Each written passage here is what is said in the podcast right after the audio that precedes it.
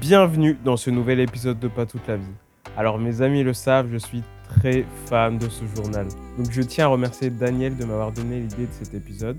Et je tiens également à remercier Sébastien Liebus qui a pris le temps de répondre à toutes mes questions. C'était un épisode super cool et tu vas voir, euh, Sébastien va te donner plein d'anecdotes sur la jeunesse du Gorafi, sur sa rencontre avec l'autre cofondateur de ce journal, Pablo Mira, sur comment le Gorafi est passé chez Canal. Sébastien va aussi te partager son analyse de la sphère médiatique de nos jours et il va également te dévoiler son processus de création et plus globalement comment le Gorafi fonctionne, que ce soit financièrement ou avec ses co-auteurs. Et en dernier lieu, il va t'expliquer pourquoi dans chaque livre du Gorafi, il y a des remerciements pour Vincent Bolloré. Sans plus attendre, je te laisse avec l'épisode. Amuse-toi bien, j'espère que ça te plaira et nous on se dit à la semaine prochaine comme d'habitude. Bisous. De ton lycée à Bayonne à ton université à Bordeaux, après un court passage chez Quick, fort de ton expérience, tu as décidé de devenir photographe pour la chaîne de télévision Direct 8. Aujourd'hui, tu es CEO stagiaire chez le Gorafi. À l'heure où tout le monde donne son avis sur tout, partout et n'importe comment, à l'heure où les vies privées deviennent publiques, nous sommes réunis ici pour faire une interview sans révélation et avec des concessions. C'est quelque chose qui a souvent été tenté dans le milieu du podcast, mais qui n'a jamais été réalisé. Alors Sébastien, je compte sur toi pour être authentique, donc n'hésite pas à ne pas te livrer et à parler avec des filtres. Salut Sébastien. Bonjour et euh, bravo pour tes recherches parce que j'avoue, comment tu as réussi à retrouver que j'avais travaillé à Quick? Sur euh, les copains d'avant. il, est, il est fort. Il Tu est très très fort. Non, parce que c'est pas une information que tout le monde connaît. euh, et je crois que c'est même la première fois qu'on me la ressort. J'étais tellement mauvais dans ce métier-là Ouais. qu'à un moment, ils ont pensé que j'étais un agent double de McDo qui, était le- qui travaillait juste en face. Et, euh, et ils ont vraiment cru que, bah, parce que c'était une catastrophe, je crois que j'ai fait trois semaines. Et au bout de la troisième semaine, ils m'ont dit non, mais c'est pas possible, on va pas te garder en fait. Ça, a été, ça a été dramatique, ça a été vraiment un traumatisme profond. Euh, c'est Le mec à côté de moi était engagé, il avait envoyé un dessin. Pour euh, se faire engager? Ouais. Et lui, il est resté. Ça t'a fait mal? Comment tu t'es relevé après? Euh, bah, j'ai fait de l'intérim pendant euh, plusieurs années, exactement, aussi. Ouais, voilà. ouais. Et euh, j'ai fait des boulots d'une journée, des trucs que tu ne ferais pas pendant 20 ans, ce qui était très très très pénible. Et puis après, j'ai bougé sur, euh, sur Paris et je me suis retrouvé à Direct 8. Euh, pareil, euh, je me suis retrouvé à Direct 8. Quand j'explique comment je m'y suis retrouvé, On en parlera. ouais, bien sûr, parce que c'est une expérience assez, euh, assez, assez intéressante. Est-ce que tu peux te présenter un peu, Sébastien? Alors, euh, je m'appelle Sébastien Liebus, j'ai 42 ans, pas d'enfant officiellement, euh, et je suis le CEO stagiaire du Gorafi News Network, qui est un, un grand groupe média francophone, euh, leader dans son domaine. C'est marrant parce que j'ai vu une, une- une interview de toi, euh, écrite, c'était Les Échos, Ouais. et le début de l'interview commence Faites attention, il a fait plein de blagues. Oui, mais en fait, c'est, j'essaie souvent de rester dans mon personnage, qui est à la fois euh, être sérieux, c'est-à-dire euh, je parle de mon business, je suis là pour gagner de l'argent, euh, exploiter les gens, le capitalisme dans, dans ce qu'il a de plus beau. Et en même temps, je suis obligé aussi de rentrer dans le personnage du Gorafi, qui est une entité qui, au fond, n'existe pas, mais que les gens ont envie qu'elle existe. Et du coup, je suis obligé d'a- d'avoir un équilibre entre les deux. Si je suis trop sérieux, je vais devenir chiant, Mhm. et ce podcast va s'arrêter euh, dès son premier numéro, ce qui serait dommage. Ouais. Et si je suis trop déconnant, les gens ne vont Ils rien apprendre et ils vont lâcher. Il va, se- il va se passer ce qui s'est passé euh, Chantal Goya avec le jeu de la vérité, euh, peut-être que tu dois, tu- tu dois connaître. Euh, dans les années 80, Pas du tout. Je vais, je, vais, je vais synthétiser. En fait, dans les années 80, je pense que tu connais Chantal Goya. Ouais, je connais la chanteuse. En fait, elle était ultra populaire dans les années 80, c'était l'équivalent de Dorothée. Mhm. Euh, et elle avait vraiment des milliers de fans, c'est-à-dire que ses concerts étaient remplis et tout. Elle a fait une émission euh, qui s'appelait Le jeu de la vérité, qui était animée par Patrick Sabatier. C'était une émission qui était un peu piégeuse, parce qu'on risquait de te poser des questions vraiment très pièges. Et le problème de Chantal Goya, c'est qu'elle y est allée en restant entièrement dans son personnage de Chantal Goya, la chanteuse pour enfants, euh, un, peu, un, un peu fêlée, un peu, un peu joyeuse. Sauf qu'en fait, derrière, euh, elle a eu des questions pièges de soi-disant parents, euh, disant mais euh, vous êtes quand même un peu une écervelée, euh, vous vous rendez compte de l'image que vous donnez à- aux enfants, moi j'amènerai pas mon gamin à vos concerts, enfin, je me souviens plus exactement des, des questions. Dur. Elle a répondu en restant dans son personnage de Chantal Goya, ce qui fait qu'à l'écran, il y avait une complète distorsion, elle est passée pour une, je vais dire, excusez-moi le mot, mais elle est passée pour une cinglée. Sa carrière s'est arrêtée net, du jour au lendemain À cause de cette à émission. cause de cette émission. Ça a été Moi, je, je- je- je me souviens, j'en avais beaucoup entendu parler à l'époque, c'était même un cas d'école. Ça a été un désastre pour sa carrière. Et sa carrière n'a commencé à redémarrer quand les gamins qui- qu'il avait vus à l'époque, donc qui avaient mon âge, sont, devenus devenus adultes grands, ouais. Et se sont rappelés d'elle et ont commencé à en parler à leurs gamins. Mais elle a eu 15 ans de traversée du désert où enfin, elle n'arrivait pas à remplir les salles. Quoi. Ça a été très très dur. Et toi, ça, ça te fait peur? Parce que- De, de- des questions que tu vas me poser Ouais. ouais, ouais, ouais, j'ai peur, euh, clairement. Ok, bon, on commence. Allons-y. Euh, tu rêvais de quoi quand t'étais petit? Qu'est-ce que je rêvais quand j'étais petit? Je voulais être cascadeur. Euh, et en fait, j'ai toujours, je, je voulais être réalisateur. Et même plus que réalisateur, je voulais être même producteur. Parce qu'avec le temps, je me disais, c'est encore plus euh, gratifiant d'être producteur parce que c'est marqué produit par. C'est-à-dire que c'est la personne qui a eu l'idée et qui a rassemblé tous les talents. Qui a, limite a plus de pouvoir que le réalisateur. Mais j'ai. euh, après, j'ai vraiment voulu être réalisateur. J'étais bercé par les films de, de Spielberg parce que ça parlait énormément à mon imaginaire Mhm. et qui était assez développé déjà quand j'étais gamin. Et c'est un des rares cinéastes qui comprenait comment moi je pensais et comment instiller l'envie de, de, de- l'imaginaire en fait. Il avait ces manières de raconter le récit qui pour moi, euh, je comprenais parfaitement ce qu'il voulait dire et il appuyait là où je voulais qu'il appuie. C'était hyper, euh, hyper intéressant. Mais après, en, termes de, de, métier, euh, pendant très longtemps, je ne savais pas qu'est-ce que j'allais faire en fait. Genre, mais je cherchais. à un moment, je me suis dit, tiens, je vais être notaire. Pourquoi Je sais pas. Mais il y a eu une période où j'ai eu ma période notaire. Euh, et à un moment, j'étais au collège, en troisième. J'ouvre une brochure de, l'ONICEP, je crois. Pour euh, l'orientation, c'est ça C'est ça, ouais. Et euh, je tombe sur des classes, ce qu'on appelle des classes audiovisuelles au lycée. Euh, et je me dis, ah, putain, mais ça, ça existe. Parce que je, voulais- je ré- je réfléchissais à faire un truc dans le cinéma, mais je ne savais pas exactement comment arriver là-dedans. Et euh, je vois qu'il existe des classes audio. Et du coup, euh, je remplis ma fiche d'orientation et j'écris trois fois le même vœu dans trois lycées différents. Ce qui arrive, arriva. Je me fais convoquer par le CPE en mode Bon, écoute, là j'ai vu ta fiche d'ori- d'orientation, tu as demandé euh, trois fois le même vœu, c'est pas possible. Il faut que tu mettes un vœu différent. Mhm. Et euh, moi j'ai fait bah non, c'est ça que je veux faire. Et euh, le gars me dit euh, oui mais conscience que si t'es pas accepté dans un des trucs, euh, t'iras nulle part. J'ai fait YOLO. J'ai fait YOLO parce que euh, six mois auparavant, quelqu'un était venu dans notre classe et euh, il nous avait dit euh, cette phrase stupide genre suivez vos rêves. Que si vous avez un, si vous voulez faire un truc, allez-y. T'y as cru Oui, j'y ai cru, mais ça a marché. C'est-à-dire que mon vœu classe audio a été accepté. Je me suis retrouvé à Bayonne, du coup. À l'université Non, d'abord au lycée. ouais. D'abord au lycée. Mais c'est ce que je voulais faire. Et j'ai pas, j'ai pas lâché prise. Et je me souviens de ce CPE qui m'a dit Oui, mais il faut que tu changes ton vœu, il faut que tu mettes autre chose. Moi, je me souviens, euh, je me suis fait passer un savon. hein, C'était, c'était violent. hein, euh, euh, et j'ai dit non, c'est ça que je veux faire. Et j'ai tenu bon. Et mon vœu a été accepté. On lui fait des bisous à ce CPE Non. Surtout pas. Non, non, mais c'est souvent, euh, tu vois, il y a toujours cette phrase un peu stupide, en mode statut de Facebook, un peu euh, euh, en mode, ouais, euh, suivez vos rêves, ne renoncez à rien, et si vous avez un truc, allez-y. Et, et j'ai envie de dire, mais c'est vrai, ça marche. Après, ça aurait pu ne pas marcher, Mhm. mais le fait est que ça a marché. Donc, voilà, c'est quand, quand tu veux faire un truc, il faut pas, il faut, il faut y aller à fond, il faut pas juste y aller à moitié, parce que bah, j'aurais mis un autre vœu euh, différent, T'aurais peut-être pas fait ce que t'as fait. exactement. Et du coup, euh, t'as fait une classe au- J'ai audiovisuelle fait aux classes audiovisuelles, donc euh, lycée en, de seconde jusqu'en terminale. Mhm.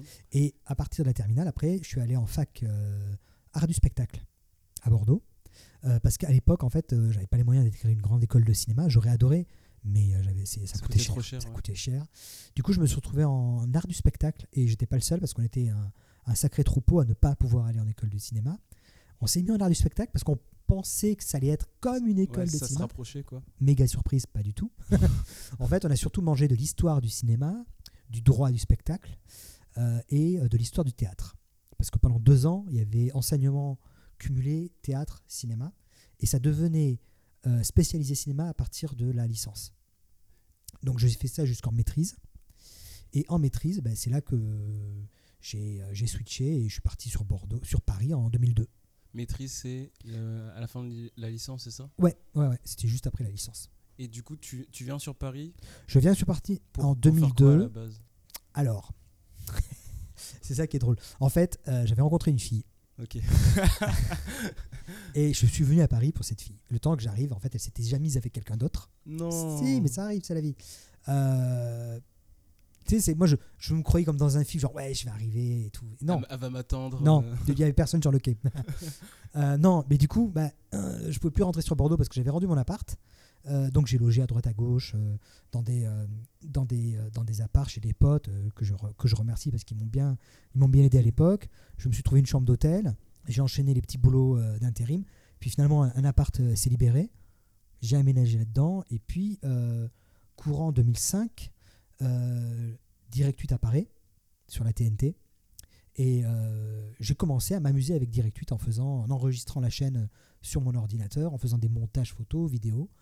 Eux, ils ont vu ça parce que je, je participais à un, forum internet. Euh, ils ont vu ça, ils me font Ah, mais tu fais ça vachement bien, viens faire ça chez nous. Donc Vincent Bolloré m'a demandé de venir faire le con sur, sur sa chaîne. T'y es arrivé. Enfin. Attends, juste avant. Je sais, les choses vont très vite, je sais, mais c'est ce qui s'est passé. Je- quand quand j'essaie d'expliquer les choses aux gens, mais attends, attends, comment comment t'es passé de ça à ça? Je, je comprends pas. Non, Mais qu'est-ce que tes parents ils disent déjà quand, quand tu vas sur Paris? Qu'est-ce que tu leur dis, toi? Euh, bah, moi, je leur dis de toute façon, C'est pour une fille? Non, non, non, mais après, euh, au-delà de ça, euh, il y avait le fait que moi, sur Bordeaux, en termes d'un point de vue juste professionnel, il n'y avait pas grand-chose. Dans le domaine que je voulais faire, il n'y avait pas grand-chose. Et la plupart des gens que je connaissais bougeaient tous sur Paris. Enfin, à cette époque-là, tu veux toujours faire réalisateur, Ouais, euh, oui, oui. producteur. Réalisateur, dessinateur, enfin, je, je suis un peu photographe, je touche à plein de choses en fait. Mm. Et euh, tous mes proches, tous mes amis, euh, dès qu'ils ont quitté la fac, partent sur Paris parce que sur, sur Bordeaux, il y a très peu de débouchés à, à ce- à cette époque-là. Bon, Aujourd'hui, ça, ça a quand même pas mal changé. Il y a, pas, il y a plein de petits médias éme- émergents qui sont développés euh, dans, dans l'intervalle. Mais en 2002, Bordeaux, euh, vous avez trois maisons de production et qui ont euh, et leur stagiaire, leur, leur, leur, comment dire, leur, leur- leur carnet de stage, il est rempli deux ans à l'avance en fait. Mm. Donc il faut se battre pour en trouver. Et du coup, moi je me dis, bah, je, fais partie, je vais aller sur Paris. Puis je commence un peu à connaître du monde sur Paris, mine de rien, via, via les forums internet. Donc j'ai un petit groupe d'amis que je connais. Bah, je me dis, bah, Bordeaux, j'ai plus grand chose à y faire en fait. hein. Donc euh, pour moi, le choix il est vite fait. Et bon, bah, ainsi, parallèlement, il y, a- il y a cette fille que j'ai rencontrée. On va dire, on fait une pierre de coups. Mais quand je suis arrivé sur Paris, bon, j'avais aussi d'autres d'autres projets euh, que j'ai lancés euh, derrière. euh. Enfin voilà, je suis pas non plus resté les, les bras dans les poches, les mains dans les poches devant un Montparnasse en me disant bah zut. Et t'étais un peu geek ou pas? Bah, j'étais geek depuis le collège. Euh, j'étais geek Beaucoup avant que. le- forum. Non non mais en fait le mot geek et nerd, je l'étais dès le collège, euh, avant que le mot existe. En fait j'ai découvert ce que j'étais euh, Après. après. C'est-à-dire que euh, quand j'étais au collège, euh, j'étais celui qui lit. J'étais celui qui avait des lunettes. Ouais. J'étais celui qui écoutait de la musique que les gens n'écoutent pas. C'est-à-dire que j'écoutais du jazz, du classique, de la musique de film, du Rondo Veneziano à l'époque. Euh, j'ai écouté ça. J'ai un peu honte aujourd'hui quand tu réécoutes gens. tout. Mais je lisais. Quelqu'un qui lit dans une cour de collège, Ouais, c'est rare. C'est rare. commun. et puis c'est bizarre. Tu lisais quoi? Bah, je lisais de tout. euh, euh, enfin, je lisais tout ce qui me trouvait sous la main, en fait. Euh, Je lisais énormément. Je me souviens, bah, à l'époque, j'avais dévoré bah, le Jurassic Park de Crichton, parce que c'était à l'époque de la sortie de Jurassic Park. Mais j'ai lu plein, plein, plein de bouquins. Mais pour quelqu'un qui lit, c'est bizarre, t'es l'intello. Et, euh, et du coup, euh, enfin voilà, j'ai découvert après coup, bah ouais, non, j'étais un peu le geek nerd euh, de l'époque, enfin à son, à son époque, quoi. Et pourquoi tu te concentres sur Direct 8 euh, sur le forum? Bah, en fait, C'était un forum euh, général ou Ouais, c'est un forum général dans lequel il y a une partie de discussion. Euh, et en fait, le truc, c'est que euh, moi, j'y étais depuis plusieurs années. On discutait, j'avais rencontré pas mal de gens dessus. Mhm. Et il y avait une section qui, était, qui s'appelait Direct 8. Bon, moi, j'avais entendu parler de, la, de, la- de l'arrivée de la TNT. Et, et j'étais juste curieux, je regardais juste comme ça.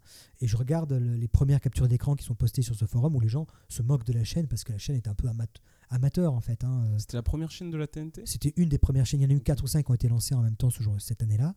Euh, et c'est vrai qu'ils essuyaient les plâtres. Donc j'avais un peu l'impression que ça faisait un peu télépirate. Ouais. Et du coup, tu regardais les captures d'écran ou des extraits vidéo avec des journalistes qui, euh, qui sont un peu timides. Un- un- Moi, je me souviens, la première vidéo que j'ai vue de Direct 8, c'était pendant l'émission religieuse. Euh, et à un moment, vous voyez à l'arrière-plan un technicien qui passe la tête dans le décor pour s'assurer que tout va bien. Et ça dure 3 secondes, mais vous voyez juste une tête qui penche comme ça. Ouais. Mec, il regarde et hop, il s'en va. C'est le premier truc que de Direct 8 que j'ai regardé de ma vie. Je me dis, ok, chaîne préférée d'entrée. Ouais. Puis il y avait plein de petits bugs. Et surtout, il y avait une, on s'est rendu compte qu'il y avait une connivence avec les animateurs. On s'est rendu compte que les animateurs de Direct 8 nous lisaient.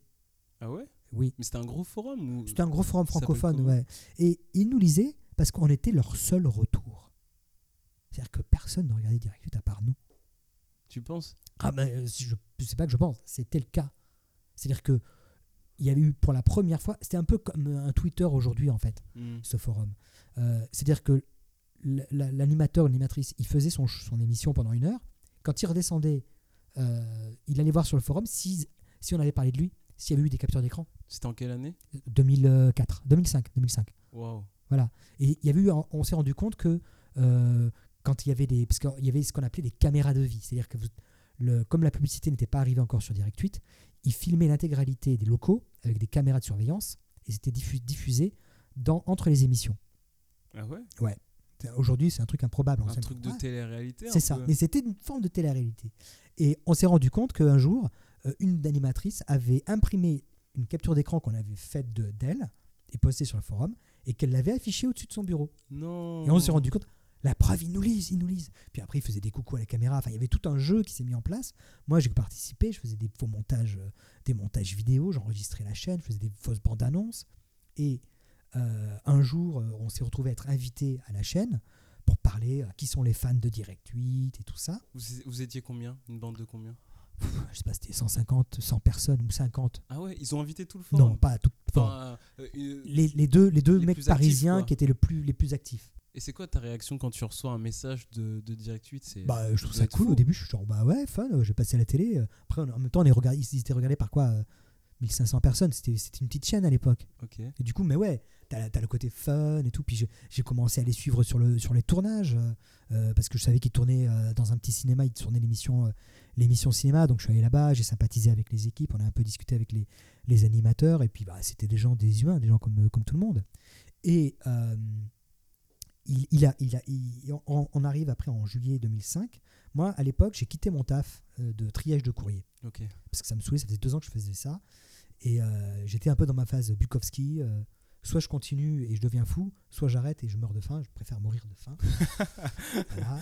Et je voulais me consacrer à euh, mon écriture, à mes dessins, mes photos. Je ne savais pas du tout dans quel ordre tout faire, mais voilà, je, je prends mon chèque et je me casse. Et parallèlement, je rencontre Direct 8.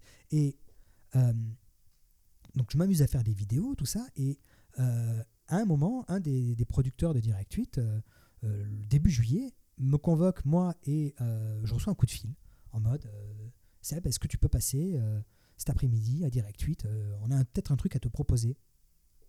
Et euh, il y avait moi et un- une autre personne du forum qui, qui participait, mais elle, elle ne peut pas venir parce qu'elle a son taf. Elle me dit bah, T'as qu'à y aller. Vous étiez les deux plus actifs? Ouais, enfin, c'était les deux plus actifs, mais ils nous connaissaient le, celui qu'on qui- on était les plus connus, en gros. Moi, j'y vais. Et, et là, euh, les deux animatrices me disent bah, écoute, euh, là, on a un problème. On a une émission qui commence euh, demain. on a besoin de quelqu'un qui a vu la chaîne, qui connaît la chaîne, parce qu'on doit faire une espèce de zapping. Et il me dit toi, tu regardes tout le temps la chaîne. Tu es tout le temps devant, donc tu sais où regarder. Est-ce que tu peux nous donner un coup de main? Et moi, dans ma tête, un coup de main, c'est genre, bah, je vais leur donner un coup de main Une fois. une fois. Genre, ça durer euh, une semaine, et puis dans une semaine, euh, ils vont me dire bon, ben merci. Oui, bah, huit ans plus tard, j'étais encore là, quoi. Et ça s'est fait comme ça. Et c'est comme ça qu'ils t'ont engagé. C'est comme ça que je suis rentré. C'est le truc. Quand j'explique aux gens comment je suis rentré à- à la- dans la télé, les gens me disent non, mais c'est pas possible, pas, ça peut pas être comme ça. Si, si. Et c'était quoi ton travail là-bas J'étais vidéo. Alors, ils avaient trouvé un, un terme, sur internet, t'as mis photographe. Ouais, j'étais mais- photographe. Mais alors, moi, j'étais vidéographiste. J'assistais le monteur pour faire les, les montages vidéo.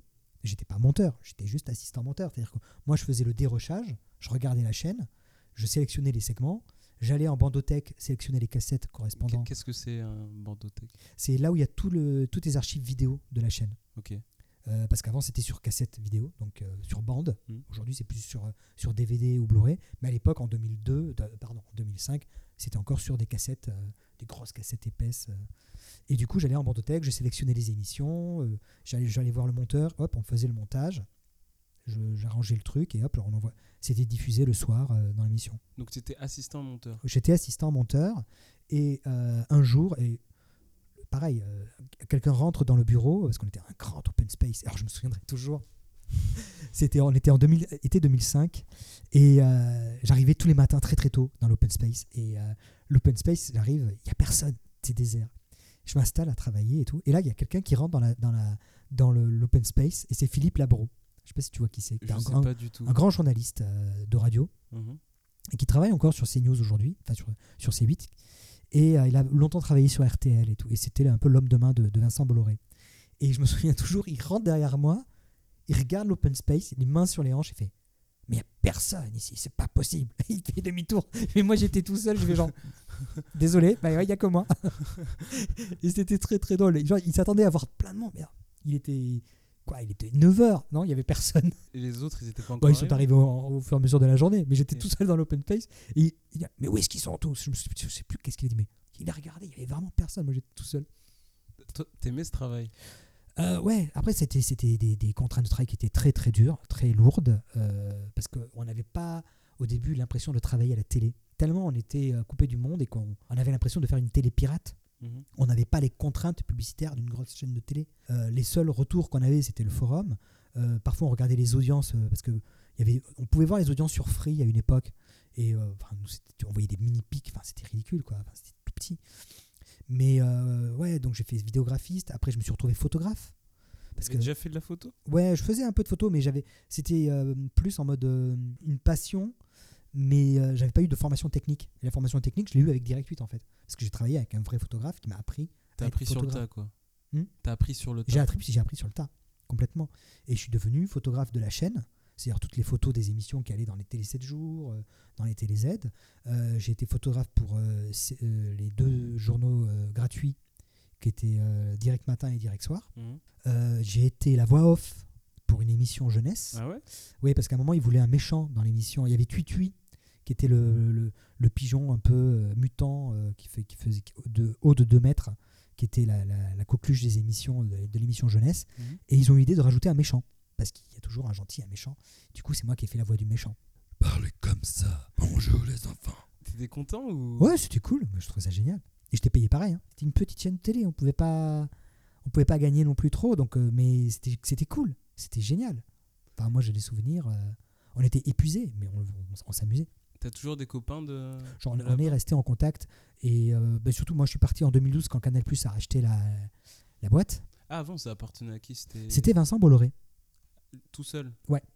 Mais Canal Plus, ça appartient à. Ah ben, sans Bolloré aujourd'hui. oui, c'est ça, c'est, ça qui est génial, c'est que le mec a réussi à vendre Direct 8 à Canal et derrière il a racheté Canal. C'est un peu, tu, tu- tu vas vendre ta voiture à Vincent Bolloré et puis euh, trois jours après tu vas apprendre qu'en fait il possède le garage où tu vas amener ta voiture pour faire les, les vidanges. Et là tu fais genre what? Qu'est-ce que c'est quoi? Pourquoi? Je comprends pas. Voilà, c'est ça. Et tu l'as vu? Tu l'as vu, Vincent? Oh, mais là, Vincent, je- il y y y a une anecdote que je raconte euh, souvent. Euh, Vincent Bolloré, il tutoie tout le monde. Mhm.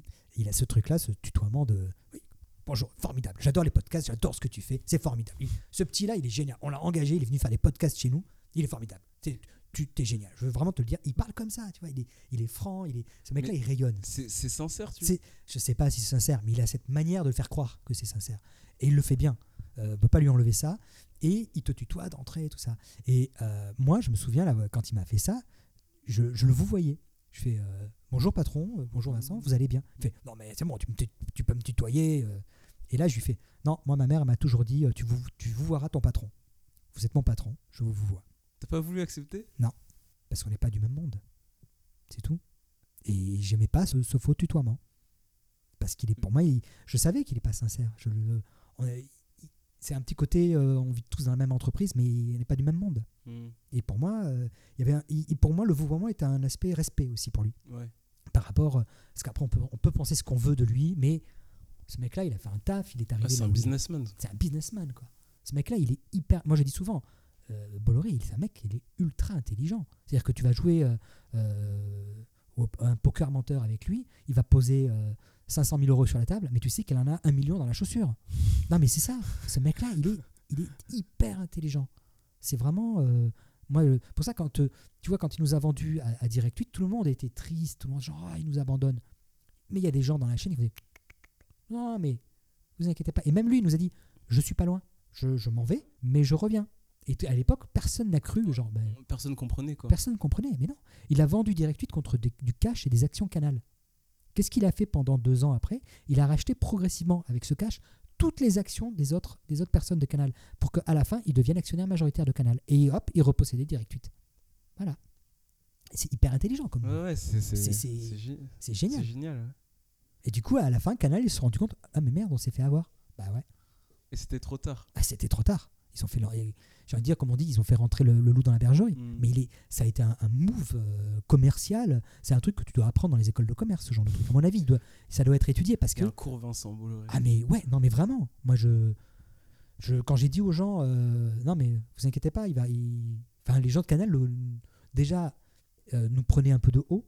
Il y avait eu ça aussi. Il y a eu pas- bon, moi, je suis parti à ce moment-là, mais j'ai eu des échos comme quoi ça se passait pas super bien. Par rapport aux équipes de Canal qui avaient un peu Mhm. tendance à, à prendre les équipes de Direct 8 un peu comme euh, bah, des enfants. Mm.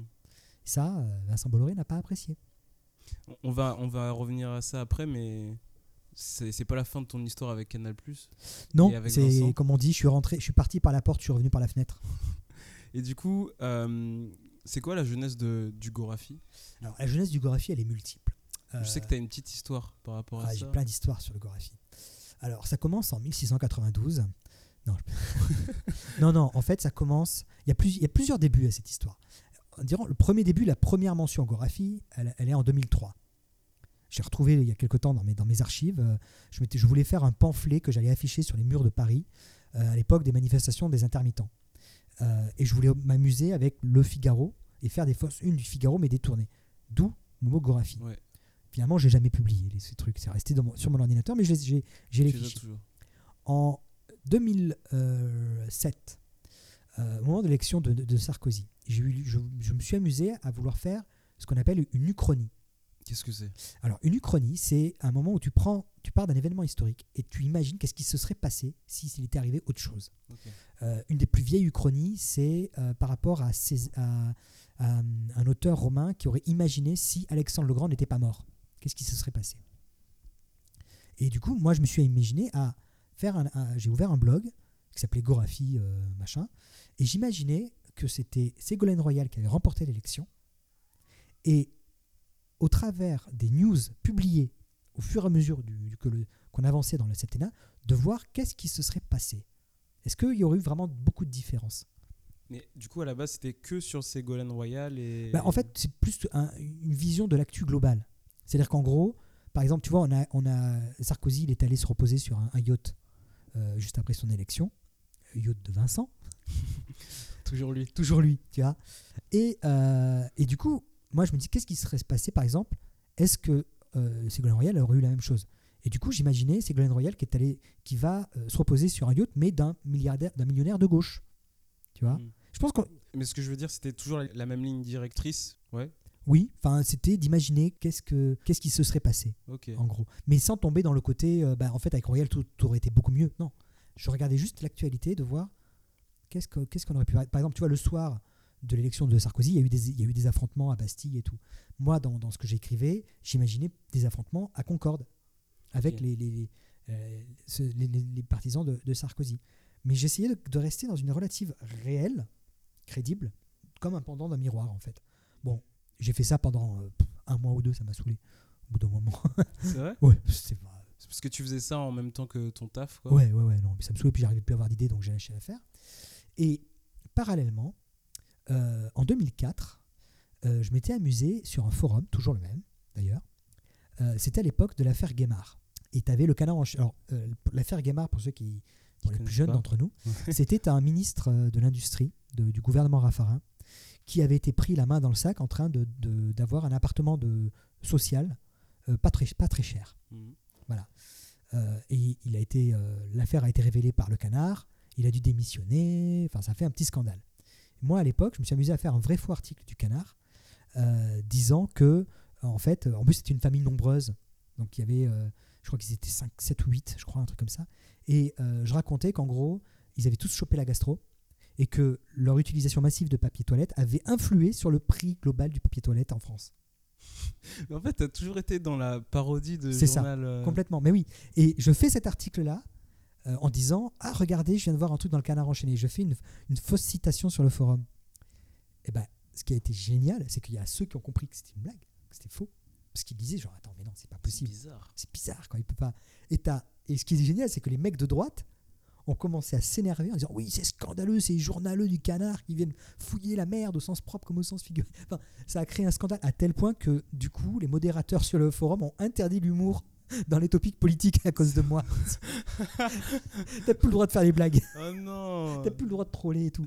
Mais du coup, c'est là que je me suis dit Mais waouh, ça, C'est fou la puissance que ça a. voilà, le- la puissance des mots, ce que ça peut provoquer. Et j'ai gardé ça en tête.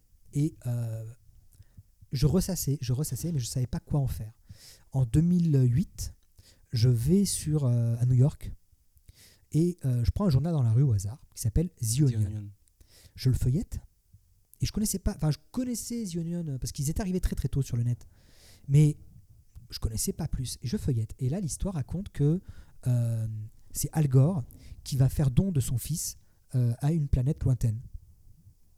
Et là je suis genre, mais qu'est-ce que c'est cette histoire? Et je regarde et en fait tu as un photomontage où tu vois Al Gore euh, habillé dans une combinaison un peu argent et il place son gamin dans une capsule spatiale. Et en fait tout l'article c'est Al Gore et qui devient Gore Al et son fils s'appelle Kar-El. Et Kar-El, c'est le nom de Superman. En fait, ils ont retransposé l'histoire de Superman avec Al Gore. Et là, je lis le truc, je suis genre, mais c'est génial. C'est super bien écrit. Mais ça t'a pris du temps à, à comprendre que c'était de l'humour non, mais je, je comprenais, je comprenais mais au début, parce que c'était en anglais, tu vois. Je, je me souviendrai plus exactement le titre euh, la exact, tu vois. C'était euh, euh, Al Gore place son, son fils dans une capsule spatiale euh, euh, avant que la Terre n'explose ou un truc comme ça. Mm. Mais tu voyais vraiment la référence à Superman, en fait. Mm. je trouvais le truc hyper bien écrit, hyper bien amené, et je parcours le reste du magazine et je me rends compte qu'il y a plein d'autres trucs qui sont construits comme ça. C'est que tout le journal est fait que de ça en fait. Mm. T'as l'horoscope, t'as, les, t'as un faux programme télé, t'as un faux éditorial, t'as, t'as des infos sport, et il y a 8, pages de ça. Et je me dis, waouh, on peut faire ça en mode production industrielle.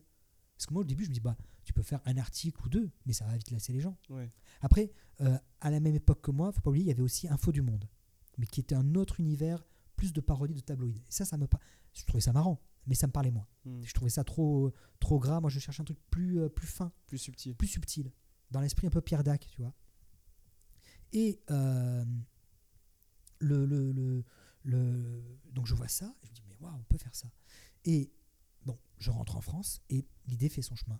Et euh, j'ai continué à faire des petits articles parodiques, un peu au hasard sur le sur internet, sur une plateforme qui s'appelait Le Plus de Nouvelle Obs, qui n'existe plus aujourd'hui. On est en 2010, 2011. Et je me souviens, j'avais fait un article euh, où en fait, euh, je parlais, euh, il y a eu des chutes de neige énormes en, en Ile-de-France et il y avait des gens qui avaient même été coincés dans des, dans des, dans des supermarchés, genre Vélizy. Et moi, je raconte, je fais un article genre trois semaines après en disant les secours arrivent enfin à, à- à aller chercher les gens qui étaient coincés depuis trois semaines euh, sur le parking de Vélizy. Et en fait, quand tu lis l'article, tu te rends compte qu'en fait, au début, ils étaient 50, puis quand les secours arrivent, ils sont plus que 42. Il manque, il manque 8. Où est-ce qu'ils sont passés Bah, Tu vois, tu, tu laisses sous-entendre et tout. Et il y a des gens qui ont cru à ça. Mais quoi, c'est quoi cette histoire et tout Et c'était publié un peu avec un peu de connivence avec l'équipe du Plus. Et arrive 2012, enfin, où euh, je vois, je, comme j'étais sur Twitter depuis un petit moment, et je vois le Figaro qui fait euh, des tweets ultra sarkozystes par rapport à la campagne de Sarkozy. Et, euh, mais Toi, des- ça t'énerve. et ça m'énerve parce qu'en fait, c'était des tournures de phrases qui étaient ridicules. Genre, à un moment, ils annoncent que euh, une musique hollywoodienne pour le meeting de Sarkozy. Euh, oui, un compositeur de musique hollywoodien euh, assigné pour réaliser la musique du candidat Sarkozy. Ouais, tu cliques sur le lien. et en fait, le mec, il a fait un film à Hollywood en 2013, enfin en, 2000, euh, en 2007. euh, tu vois, c'est un, ouais, c'est un musicien, mais c'est pas la musique hollywoodienne. C'est fou comment tu te souviens de tout. Oui, c'est c'est le problème, c'est que je me souviens des trucs il y a 7 ans, je suis incapable de dire ce que j'ai mangé hier. Donc, euh, ouais. mais, mais du coup, Ouais, ça euh, t'énerve que. bah, je trouve ça ridicule en euh, fait. Ça me fait penser. Alors à l'époque, il y avait une émission qui n'existe plus aujourd'hui, qui s'appelle le Colbert Report. Euh, il y avait le Daily Show qui existe toujours. Mais le Colbert Report, c'est une parodie d'émission conservatrice animée par Stephen Colbert qui jouait le rôle d'un animateur ultra conservateur façon Fox News. Du coup, et moi j'adorais ça, se, se- se jouer avec les clichés du, du, du truc conservatisme. Du coup, je me dis, bah attends, j'ai créé une parodie du Figaro, Gorafi.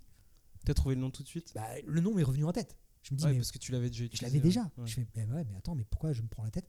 Je vais faire ça.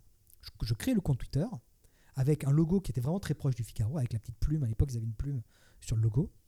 Et euh, je commence à faire des tweets où euh, je fais vraiment de la parodie, euh, de la parodie du, Figaro, quoi. C'est-à-dire, je, je joue avec les codes en, en faisant plus sarkozyste que sarkozyste.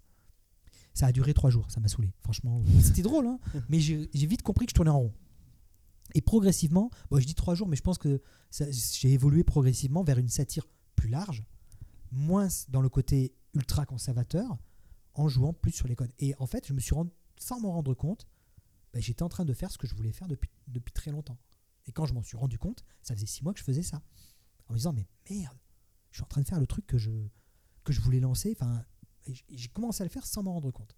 C'est marrant. Alors qu'auparavant, je bloquais sur le nom, j'arrivais pas à trouver un nom correct. Et le truc, paf. Tu fais ça en même temps que t'es. À l'époque, je fais ça en même temps que Direct 8 parce que j'avais pas beaucoup de travail à Direct 8. Je- Comme j'étais photographe, j'avais une ou deux séances photo par semaine, par semaine tu vois. Mais ça te permettait de vivre. Ah bah oui, parce que j'étais payé en CDI donc, euh, au mois. Donc, euh, pour que j'ai eu une séance ou 15 séances, j'étais payé pareil. Attends, en fait, t'avais du temps pour faire. euh, J'avais beaucoup de temps. J'étais le seul photographe en CDI au monde. à la télévision française. Ça n'existait pas. Quand j'expliquais mon, mon cas, mon statut avec d'autres photographes, euh, tout, ils me regardaient avec des yeux comme ça. Genre, mais non, mais C'est pas c'est possible. pas possible. c'est exactement. Bah, si. Mais en fait, c'est c'est la particularité La aussi de, de Direct 8, c'est que euh, Vincent Bolloré, au début, a engagé toutes les équipes, du- des animateurs aux techniciens en CDI. Ça se faisait pas avant Non, ça se fait pas, surtout. Parce que quand quelqu'un part, quand il veut, quelqu'un veut partir et qu'il est en CDI, euh, tu payes. La plupart des techniciens aujourd'hui à la télé, ils sont intermittents. Ah ouais Bah, c'est de l'intermittence.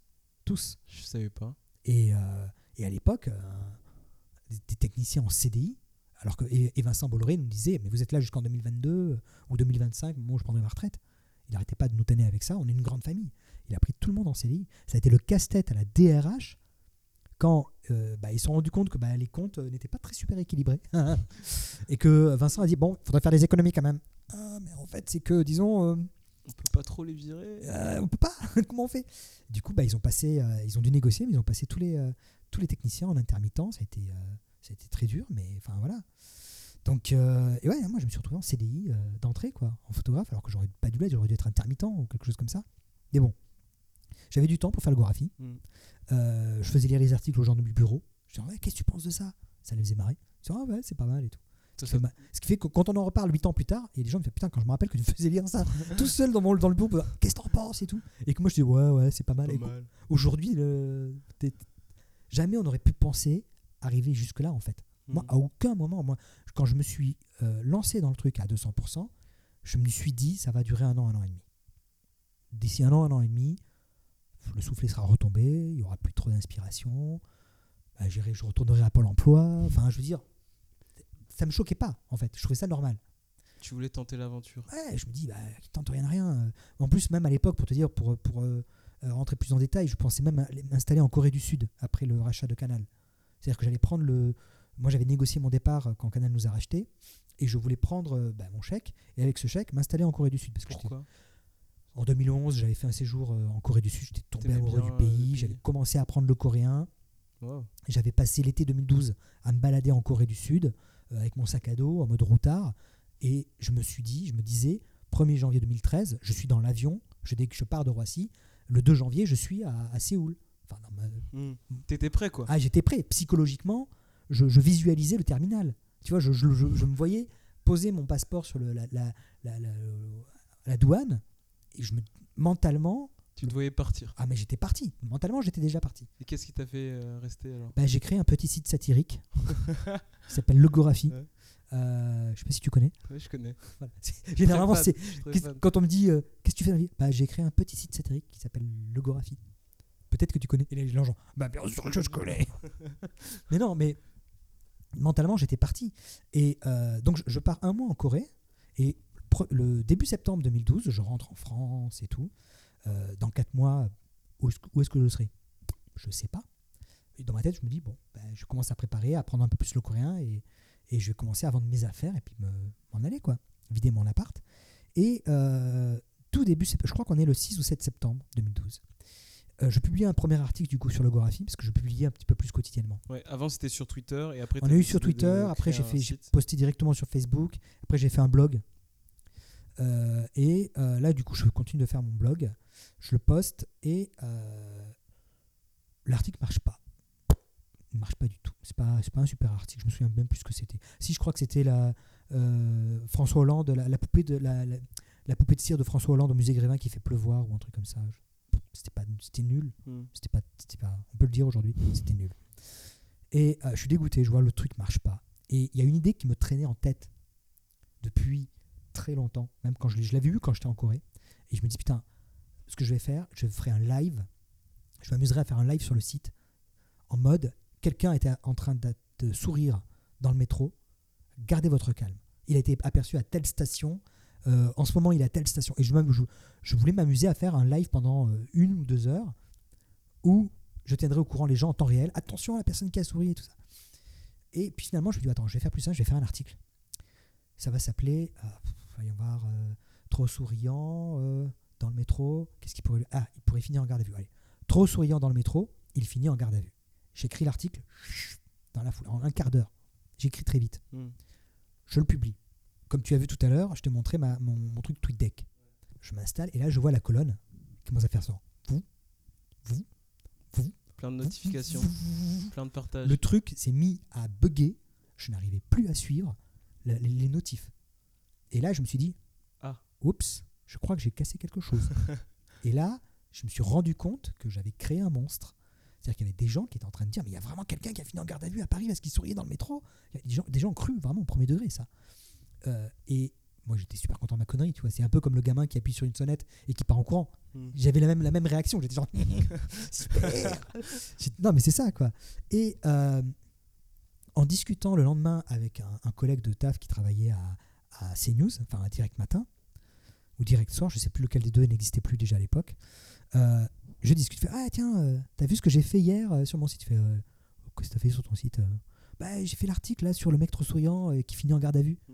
Il me fait, attends, attends, attends, c'est toi ça? Ben ouais. Non mais attends, mais là on est en train de le publier demain là dans l'édition de ce soir. Et j'ai vu le mec repartir en courant dans le bureau pour dire, non, c'était une fake news.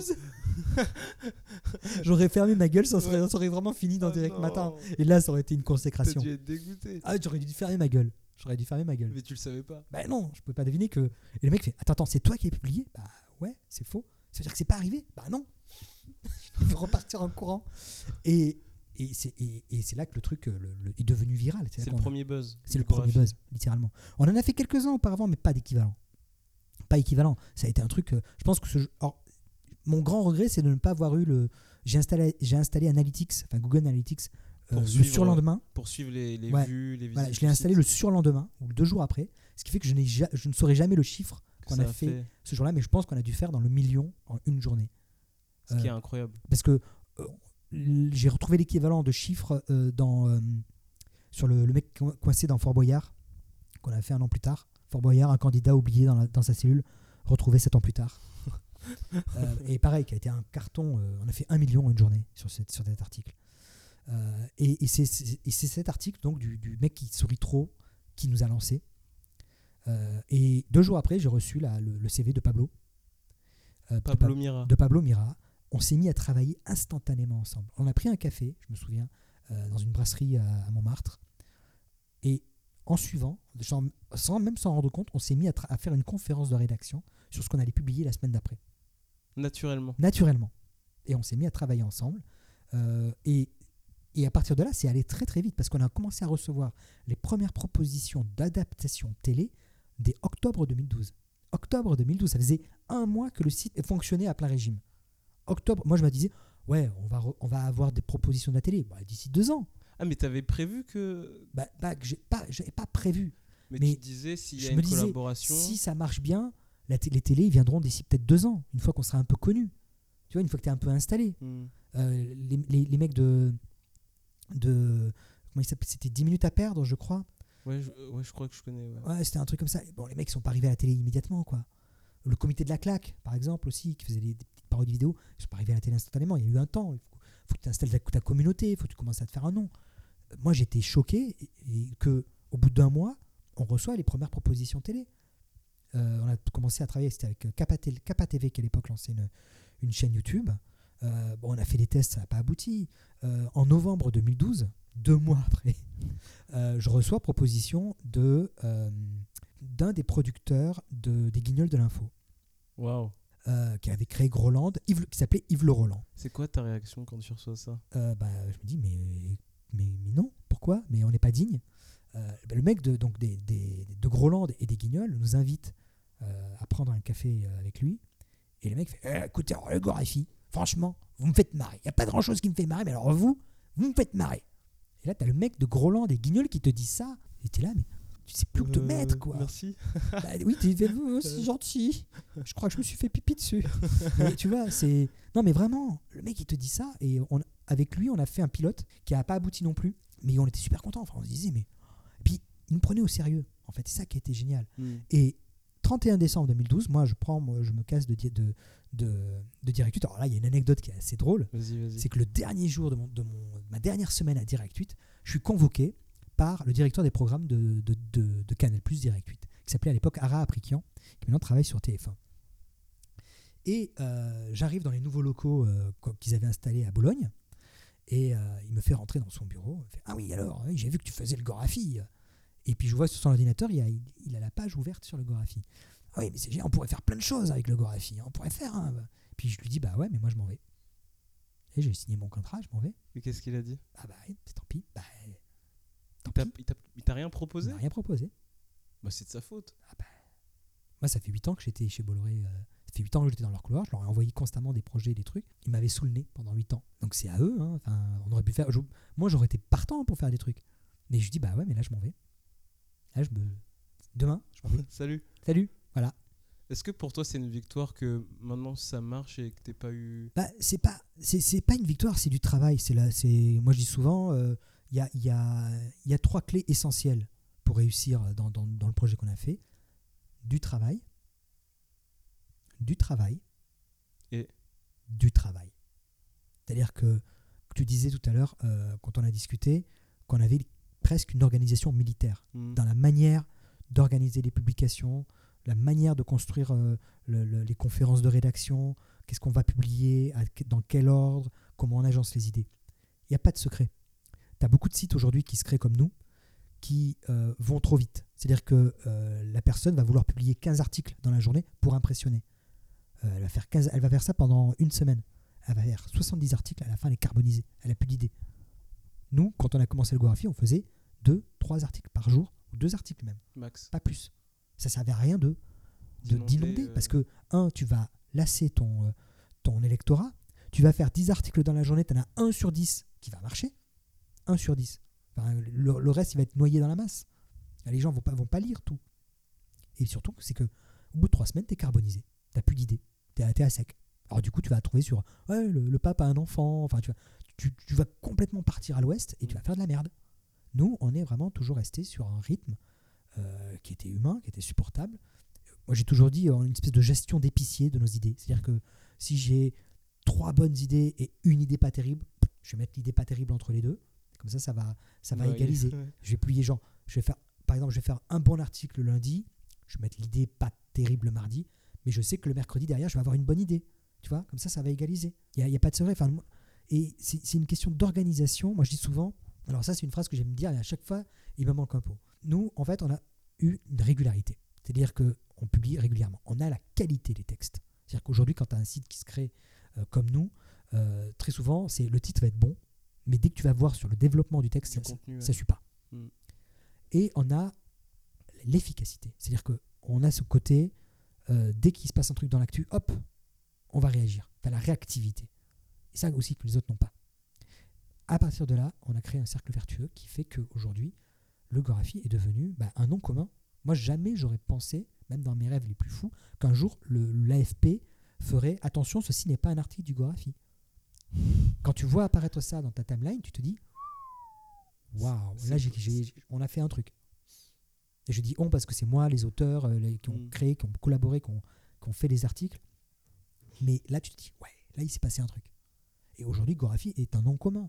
C'est-à-dire que tu vas, tu vas voir quand les médias vont relayer des informations un peu insolites, euh, genre euh, elle a re sa plante pendant 4 ans alors que euh, c'était une plante en plastique. Mm. Ben, les gens, quand un, un- un site d'info qui va poster ça, en dessous, toute sont réponse, de c'est du. Gorafi. Tu vois, et c'est ça qui est. euh, on a, aux États-Unis, ils ont ce hashtag not, not onion. en France, il y a Notgographie. Pour dire, attention, ceci, c'est une vraie info. Et est-ce que tu penses que ça aurait marché euh, aussi fort si euh, s'il n'y avait pas eu les réseaux sociaux? Non, je pense que j'aurais collé ça directement sur les murs de Paris et j'aurais été mis en prison pour vandalisme. Non, je sais pas, je saurais pas te dire. Après, euh, je pense que c'est un, ensemble de conjonctions de, d'idées qui ont fait que ça a fonctionné au, au bon moment, au bon endroit. C'est-à-dire que euh, on s'est lancé un moment où il y avait la présidentielle, donc maximum d'informations. C'est là que tu pouvais avoir le plus de réactivité sur un événement et rebondir au maximum. Le plus dur après, je pense que c'était réussir à exister après la présidentielle, parce qu'on a fait beaucoup de trucs politiques et euh, il fallait montrer qu'on pouvait traiter tous les sujets. Euh, et ça, on va dire que la, la période euh, entre septembre 2012 et février et janvier 2013 a été une période de test pour dire, pour s'inscrire dans la, dans, la, dans la continuité. Je me souviens, on s'est amusé à faire des lives sur le changement d'heure. Et on imaginait que le changement d'heure était une espèce de ligne imaginaire qui traversait toute la France avec des cérémonies un peu partout dans des villes et tout. Et on a fait un live comme ça avec Pablo pendant, euh, pendant une heure. On a fait des lives sur, le, sur le, les Césars, les Oscars.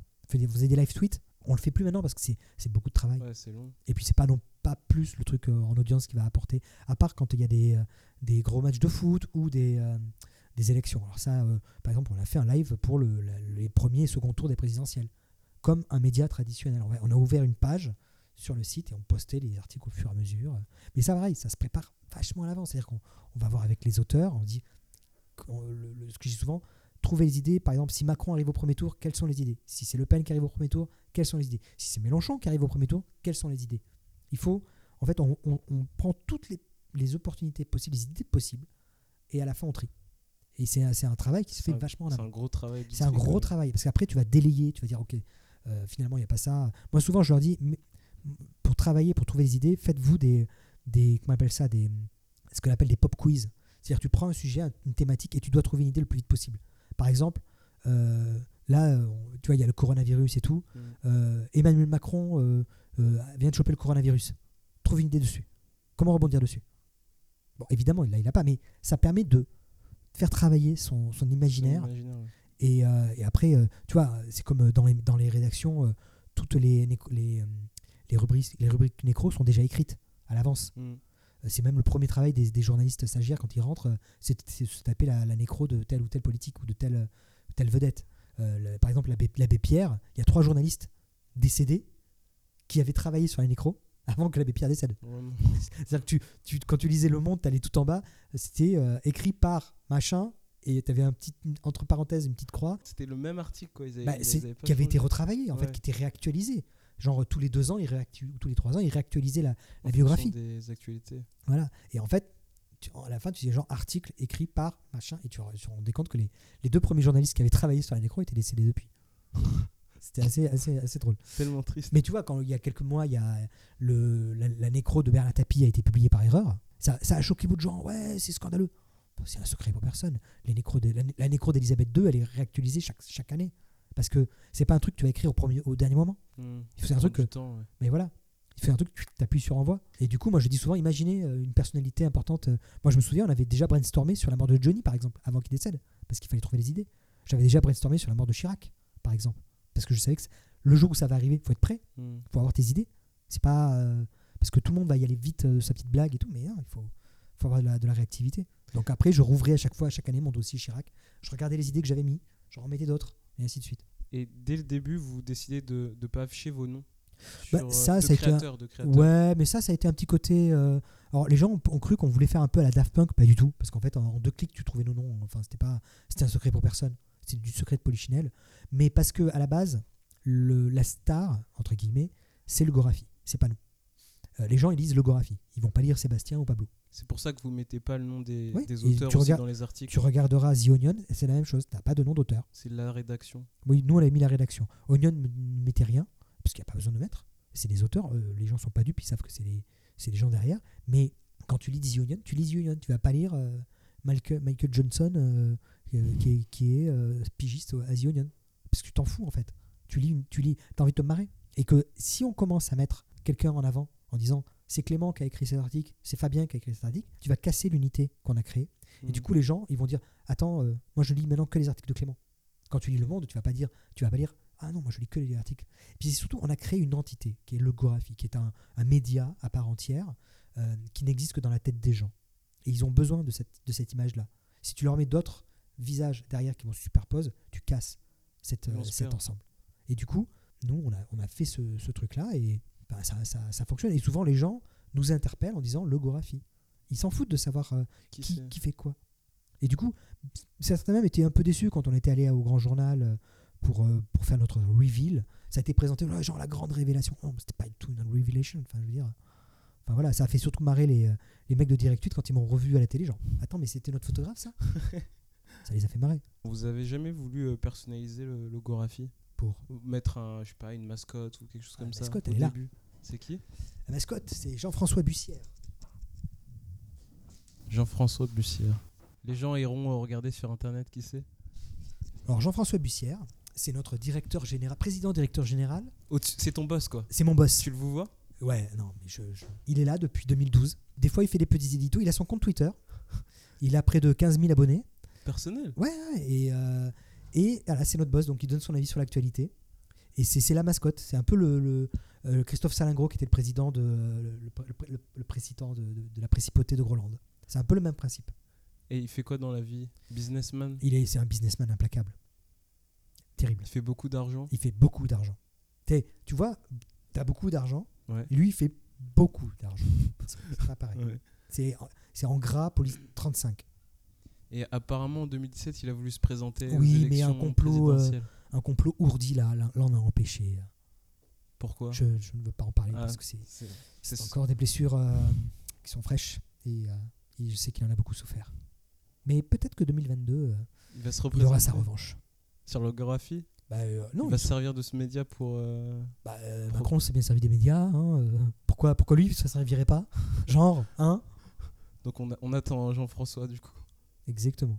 Et comment on fait pour se retrouver euh, sur le grand journal du coup? Bah, euh, tu prends un taxi, il va te chercher en bas de chez toi, Ouais. euh, il va te déposer au pied de canal, et après tu passes devant un vigile, euh, tu vas en salle, tu t'installes d'abord dans une petite salle de maquillage, euh, il te poudre, après tu reviens en coulisses, t'attends, euh, il y a tout un conducteur parce que les gens passent devant un truc, et après il te pousse devant la, table et tu montes, essaies de monter sur le tabouret sans te casser la gueule, du premier coup. Euh, t'essaies de rentrer le ventre parce que la télé grossit, hein, comme on dit deux fois. hein. Et puis voilà, ça s'est fait comme ça. En vrai, on, était venu pour présenter notre livre qui sortait ce- cette année-là, en janvier. Et en préparant l'émission avec euh, Antoine Decaune, euh, d'ailleurs, moi je veux vraiment le saluer parce que c'est grâce à lui qu'on est rentré au Grand Journal. Euh, Antoine me dit euh, Mais est-ce que vous avez fait des vidéos? Et à l'époque, on avait fait deux pilotes avec euh, Eric Toledano et Nakash Mhm. qui eux avaient parfaitement compris l'esprit Gorafi, comment le mettre en image? C'est un truc qu'on avait galéré et on n'arrivait pas à trouver des chaînes. Enfin, on avait contacté des chaînes, mais aucune n'était chaude pour les diffuser. Ils ne savaient pas où nous mettre. Et même Canal ne savait pas où nous mettre parce qu'ils avaient Groland, ils avaient plein de trucs. Ils avaient, ils avaient De Groot, je crois, qui avait un truc. Euh, Enfin, ils avaient plein de choses et eux, ils ne savaient pas où nous mettre. On monte la vidéo à, à et Antoine il fait mais, mais c'est génial ça, on va, on va diffuser ça le jour, de l'é- le, le jour où vous passez. On passe, ça se passe plutôt bien, on a un super bon retour. Paraît-il qu'on a fait autant de chiffres que Nabila à l'époque, À classe. qui était un de nos plus gros trucs d'audience. Bon. Et euh, trois semaines plus tard, je crois, bah, Canal nous rappelle genre, Hey, on a bien aimé ce que vous avez fait, est-ce que vous voulez pas, euh, le- on, vous fait, on un contrat? Et, et on s'est retrouvé comme ça au Grand Journal. J'ai même à dire qu'on a coulé le Grand Journal. Pourquoi? Bah, parce que non, bah, c'est une image que je dis parce que on a fait un an et demi. euh, et puis, bah, un an et demi après, Vincent est revenu. Et Vincent a fait le ménage de manière un peu euh, Euh, Musclé. musclée. C'est-à-dire que la semaine d'avant, on était certain d'avoir une émission par semaine, quasiment une quotidienne. Une semaine avant et une semaine après, bah, on n'a plus rien. Mais c'était des, pa- des pastilles dans le Dans le Grand Journal, ouais. Oui, oui. Trois fois par semaine, c'est ça? C'était trois fois par semaine et à un moment, on à la rentrée, on aurait dû être en, en quotidienne. Et euh, Vincent arrive euh, et il place Maïté Araben à la place de, de Decaune et puis il fait le ménage. Il se rappelait pas de toi? Si, mais je pense que ça le faisait moins marrer. Enfin, je- Après, il y a plein de trucs. Je pense pas que ce soit personnel. Je pense qu'il n'avait rien à battre. Il a juste réorganisé l'émission comme il le voulait. Mhm. Et nous, on m'a dit, bah non, nous, il n'y a, y a plus le budget. Il y avait des économies à faire aussi. Et ce qui fait que, bah, bon, on n'est plus, là- on n'est plus là, là à la rentrée. Et bah, nous, on, on continue de faire. C'est pour ça qu'on on n'a jamais lâché le site. Le site, c'est notre euh, colonne vertébrale. Mhm. Même quand on est allé sur, euh, sur, euh, sur Canal, on a ouais. continué le site comme si de rien n'était. Et en octobre, première audience du Grand Journal, nouvelle version arrive et c'est la cata. Euh, et là, coup de téléphone. Oui, bonjour, c'est le grand journal. Est-ce que vous voulez revenir? Et là, j'ai fait non. T'as refusé? J'ai refusé. Parce que, bah, Pourquoi? Parce que euh, l'émission euh, avait de très mauvaises critiques. Euh, on sentait que c'était, ils essayaient de, de- de surnager. Et on a eu raison parce que tu regardes le résultat derrière, ça a été une catastrophe. Ça allait de mal en pire en fait. Hmm. je, je crois que j'ai fait mes calculs. À un moment, il a divisé l'audience du Grand Journal par 42. Comment c'est possible? Bah, c'est possible. Tu regardes l'audience de l'info du vrai aujourd'hui, qui arrive tout juste à faire 100 000 le par soir, à l'époque, et c'est un exploit. Quand ils font 150 000, les mecs ils font la fête dans le bureau hein, Hmm. aujourd'hui. Quand ils, quand, ils arrivent, quand ils arrivent à dépasser Gulli, c'est la fête. À l'époque, quand Decaunes faisait moins d'un million, tu avais des titres dans le Parisien en mode la crise à Canal, euh, le, grand journal ne fait plus un million, euh, euh, comment faire et tout, aujourd'hui. Et, et moi, j'avais fait une, une- à l'é- à l'époque, il y a eu même le, la fameux, le fameux moment quand ils ont fait la, avec la version de, de Maïtena Biraben, les audiences du grand journal et les audiences de Gulli se sont croisées. Voilà, Euh, il y a eu ce cas-là. Je ne sais plus si c'était avec ou, ou avec, ou, euh, ou avec son successeur euh, l'année d'après, mais c'était sur une pente descendante. Et à un moment, ils avaient divisé par 42. Et à un moment, l'émission, le soap opéra qui était diffusé sur Gulli, qui était un truc sur une petite vampire, faisait plus que le grand journal. Ça, c'est la honte pour eux. Et d'ailleurs, je crois qu'à un moment, même le grand journal est repassé devant et un mec de Gulli s'est fait virer à cause de ça. Parce qu'il s'était fait dépasser par le grand journal et c'était un scandale. Il y a eu des titres dans la presse, la crise à Gulli, euh, Gulli dépassé par le grand journal, comment faire enfin, voilà. Non mais voilà, c'est, du coup nous on n'a pas voulu y revenir parce qu'on sentait que ça allait être, euh, ça allait être la cata et on t'as pas envie d'être mêlé à ça en fait. Hmm. C'est le bateau qui coule et qui va t'aspirer avec. avec. Donc euh, on est resté sur le site et aujourd'hui, oui, on- je trouve qu'on a fait le bon choix. Et avant, avant de passer au grand journal, vous viviez de, de ça ou pas? Bah, on, a, on a monté la structure progressivement, on avait une régie publicitaire, donc, mais tout, tout a été très long. Ça ne s'est pas fait en un claquement de doigts en fait. Toi, tu vivais de. Moi je vivais de, de, de mes, euh, de mon chômage par exemple euh, euh, auparavant. Euh, Pablo avait son travail de son côté et après on a créé la société, on a créé la structure pour pouvoir nous rémunérer. Mais ça ne ça s'est pas fait en une journée. Ça a mis peut-être un an et demi. Non, on n'était pas sûr. Ah non, c'était à chaque fois ça a été un, un truc, on va faire la société, on verra si ça marche. On va, on va prendre une régie publicitaire, ça nous fera des revenus, euh, on va prendre Google, Google Ads. euh, à chaque fois, ça a été qu'est-ce que ferait une société classique pour se développer? Et on l'a fait. Mais à aucun moment, quand on s'est dit on va faire ça, ça va marcher. Ben, chaque fois, c'est un pari, quoi. Ça vous arrivait de vous réveiller en mode euh, Ok, on arrête, ça va pas marcher?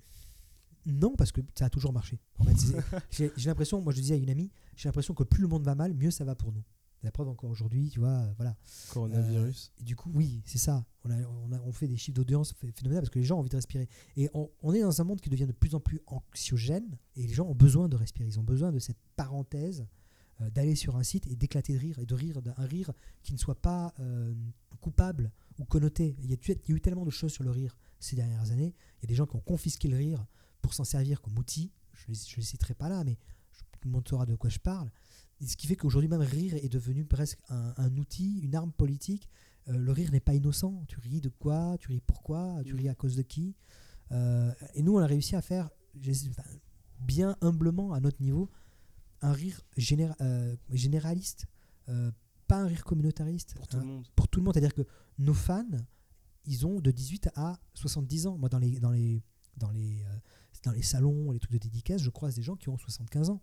Et qu'ils me disent Ah, mais le Gorafi, c'est mon gamin qui m'en parle. euh, Il arrête pas de me partager les articles sur Facebook. euh, ça me fait marrer. Parce que, en fait, nos codes humoristiques sont aisément compréhensibles par tout le monde. Multigénérationnel. Complètement.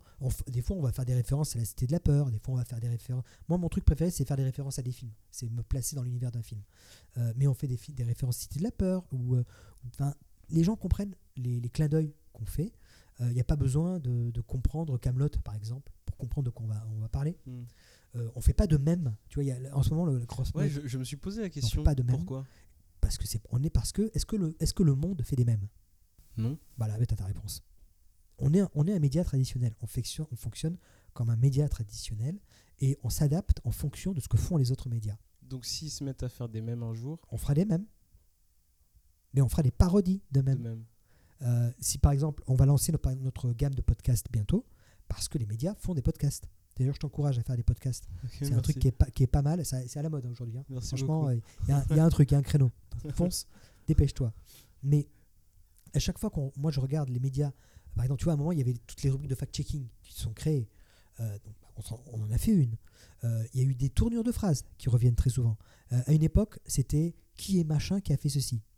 Euh, par exemple, euh, qui est Emmanuel Macron qui a été élu président de la République française? C'est la réponse dans la question. Mais alors, aujourd'hui, ils vont même plus loin. Ils auront ajouté le vraiment. C'est-à-dire, qui est vraiment Emmanuel Macron élu président je, dis Emmanuel Macron, mais des fois, c'est un mec dans. c'était- Peu importe. qui, ouais. qui, qui est vraiment euh, Kylian Mbappé, la nouvelle recrue euh, phénoménale du PSG tu vois, Avant, ils, disaient- ils auraient dit qui est Kylian Mbappé, la nouvelle recrue phénoménale du PSG il Maintenant, c'est qui est vraiment. C'est genre, on te dit pas tout.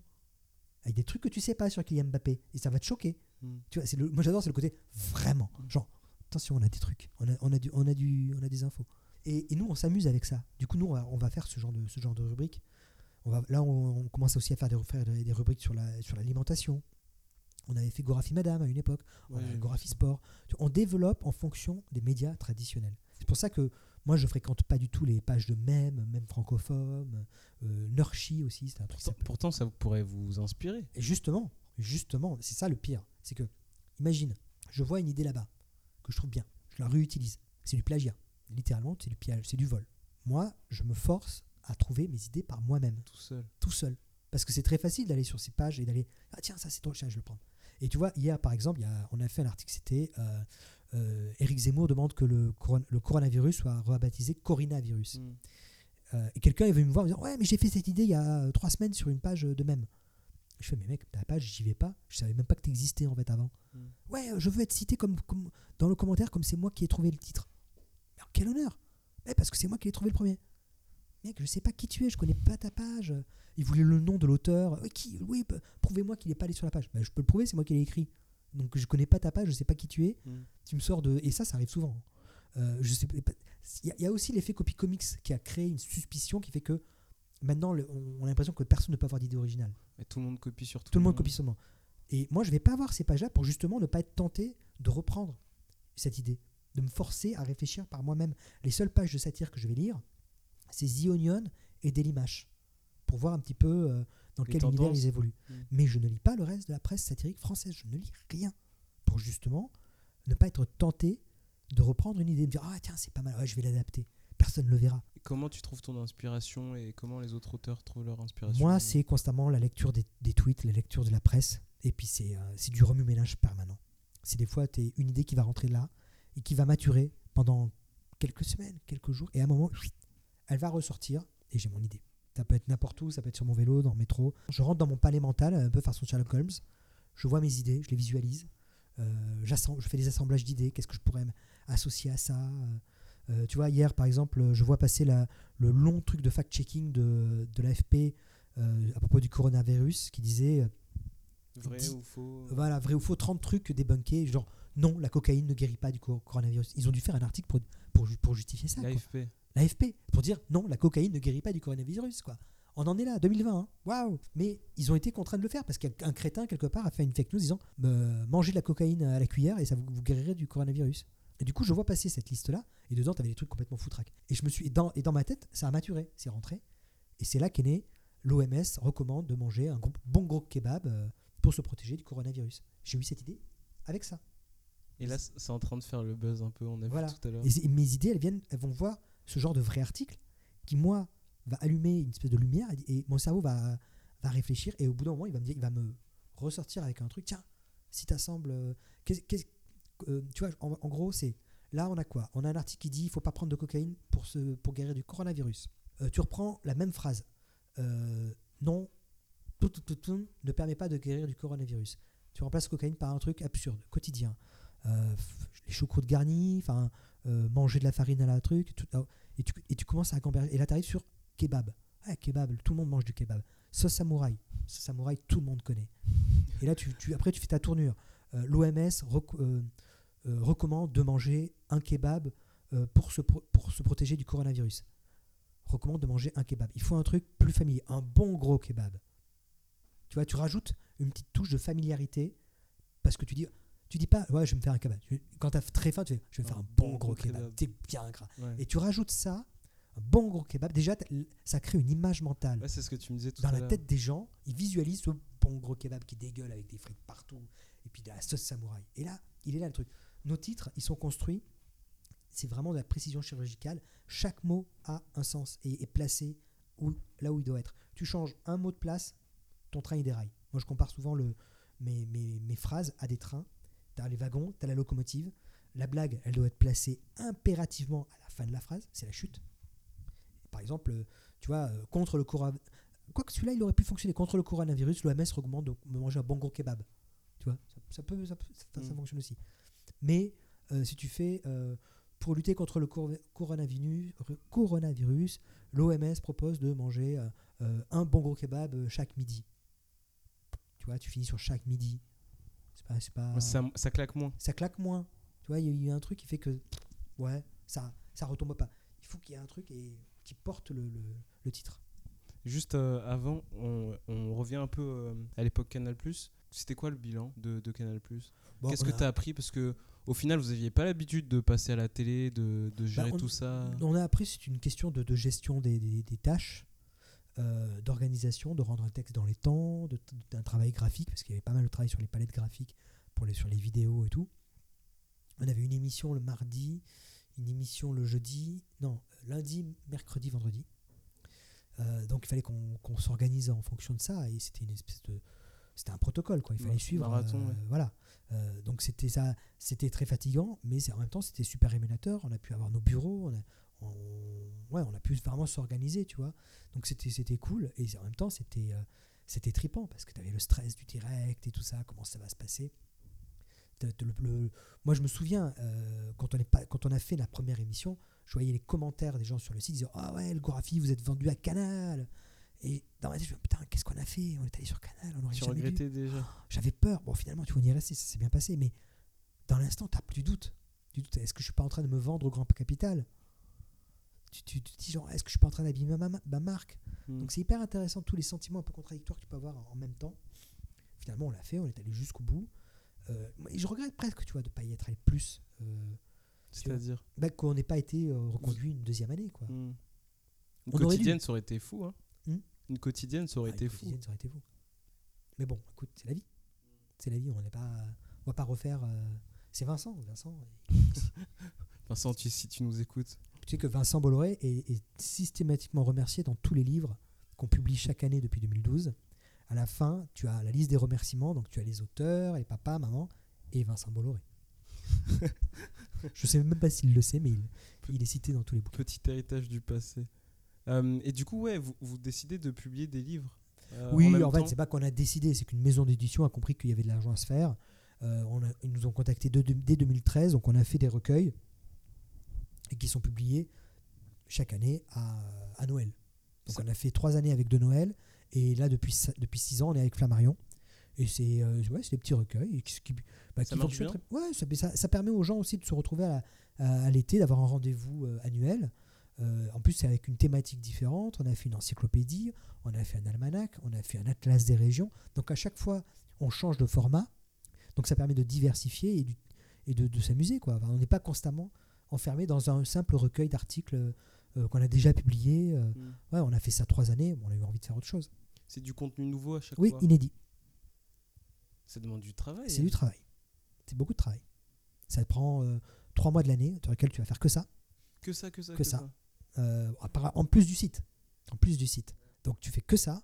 Euh, tu sors de là, tu es genre ah, écrasé. Euh, relecture, envoi des manuscrits avant fin juin, avant mi-juin de chaque année.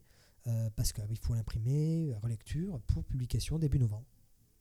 Mais chaque année, le, le- marathon mars, bah là, on est dedans. hein. Mars, mars, juin. Ça va mois commencer là. à chaque fois, on se dit ouais, on va commencer en, en décembre, euh, on va prendre notre temps, comme ça. Ouais, chaque fois. Jamais. Et chaque fois, on est le 15 mars, et genre.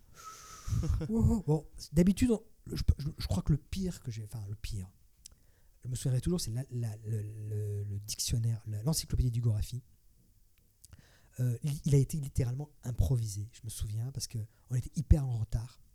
Et euh, je me souviens notre éditrice qui nous dit euh, ouais, en fait là. euh, il, y a, il nous faudrait 180 000 caractères, on n'a que 30 000, euh, et on, faut, vous devez rendre les textes après euh, la semaine prochaine. Comment vous faites? Et ben, Comment on fait quand c'est comme ça? eh ben, on improvise. Mais tu peux pas. Mais J'ai improvisé littéralement. Il y a des... Et ce qui est génial, aujourd'hui, quand je le relis, tu as des définitions qui sont excellentes parce que c'est des punchlines que j'ai trouvées. Musée, euh, lieu d'endroit où sont stockés euh, tout ce que les pays européens ont emprunté dans d'autres pays euh. Mais c'est littéralement ça, quoi. Euh, bar, je me souviens, c'était euh, euh, garderie pour adultes. Halte garderie pour adultes. Euh, que des trucs comme ça. Et à chaque fois, je, je- je prenais un mot et je regardais qu'est-ce qui pouvait m'in- m'inspirer et tout ça. Et je te jure, j'ai fait ça. Mais t'as écrit combien de mots Ah, par je sais plus, mais j'ai bouclé le truc en, en, deux, en trois semaines. Eh, après, j'ai eu l'aide des autres, des autres auteurs. hein. Mais on a réussi à boucler. On, on avait tardé, on avait repoussé, je sais, pas, je sais plus pourquoi. Euh, et à un moment, je me suis dit, mais ouais, putain, on est vachement en retard. Et je me souviens, ouais, on a envoyé les trucs euh, mi-juin. euh, mais on a carburé. Aujourd'hui, moi, je suis très fier de ce qu'on a fait sur, le, sur l'encyclopédie. Il y a des trucs qui me font pisser de rire quand je, le- quand je les relis. Et il y a cette spontanéité qui, du, du truc qui jaillit. Genre, tac, Sous la pression. sous la pression. Je travaille très bien sous la pression. C'est assez marrant. Et du coup, ça m'amène à te demander il y a combien de personnes qui travaillent au Gorafi? Euh, alors on est à peu près 612 dans Ça, c'est euh, une 14 blague. pays différents. Euh, donc du coup, il y en a 5 comment dire, euh, agences euh, dis- Différentes. dispersées, euh, dispersées dans le monde. On a une, diz- une dizaine, quinzaine de pigistes à peu près qui travaillent en permanence. Enfin, en permanence, en fonction de l'actualité. Vous recrutez ou? On recrute, mais c'est souvent du bouche à oreille. C'est par rapport aux gens que je connais. Quelqu'un va me dire ah tiens, tu devrais tester machin, il est pas mal.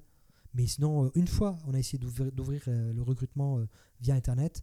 Euh, on a reçu, je sais pas moi, 200 mails. C'était, c'était nul c'était nul. Vraiment? Ah, 200 mails, il y avait un truc qui était pas mal. Ah parce que c'est du travail. Tu t'improvises pas. On, on reçoit quantité de mails de, de gens qui nous envoient les idées. On ne prend rien.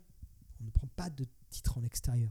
Tout est écrit en interne. Et qu'est-ce qu'ils font les pigistes euh, sur leur autre temps? Ils sont Ouais, humoristes, certains travaillent à quotidien, certains travaillent aussi avec Pablo, euh, certains travaillent à la propagande de Moscou avec Vladimir Poutine. euh, Enfin, chacun s'occupe. hein. Ils ont, ils ont des, des postes un peu à droite à gauche. euh. Et comment vous travaillez chez le Gorafi du coup euh, une semaine type?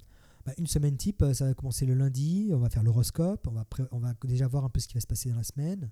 Du coup, tout le monde t'envoie t'envoie les idées? Non, non, non. On fait une conférence de, de rédac par mois.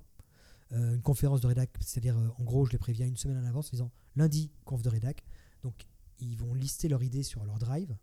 Euh, ils envoient toutes leurs titres. Et pas- on parle bien de titres et pas d'idées. C'est-à-dire que euh, quand la- l'auteur propose son truc, il va dire, il va pas faire Ah, on pourrait faire un article sur François Hollande qui devient un extraterrestre et qui voyage Ouais, le temps. ce serait trop long. Non, je veux un titre. C'est vraiment Le titre. voilà, moi je fonctionne au titre. Et du coup, ils ont une semaine pour remplir leur dossier. Le lundi arrive, je remplis ce dossier, je le mets, je le mets dans un dossier en commun. Eux, ils y auront tous accès et ils vont voter pour les, les titres qui les font le plus marrer. Et à partir de là, quand un titre a un certain nombre de likes, en quelque sorte, ben, l'auteur peut les, peut les- ça, ça valide l'écriture. Ah, Oui. vous votez entre vous Oui, mais personne ne sait qui, avait, qui a écrit quoi. Ah, Il n'y a, a pas les noms, À part toi. à part moi. Alors après, des fois, je je m'amuse à tricher.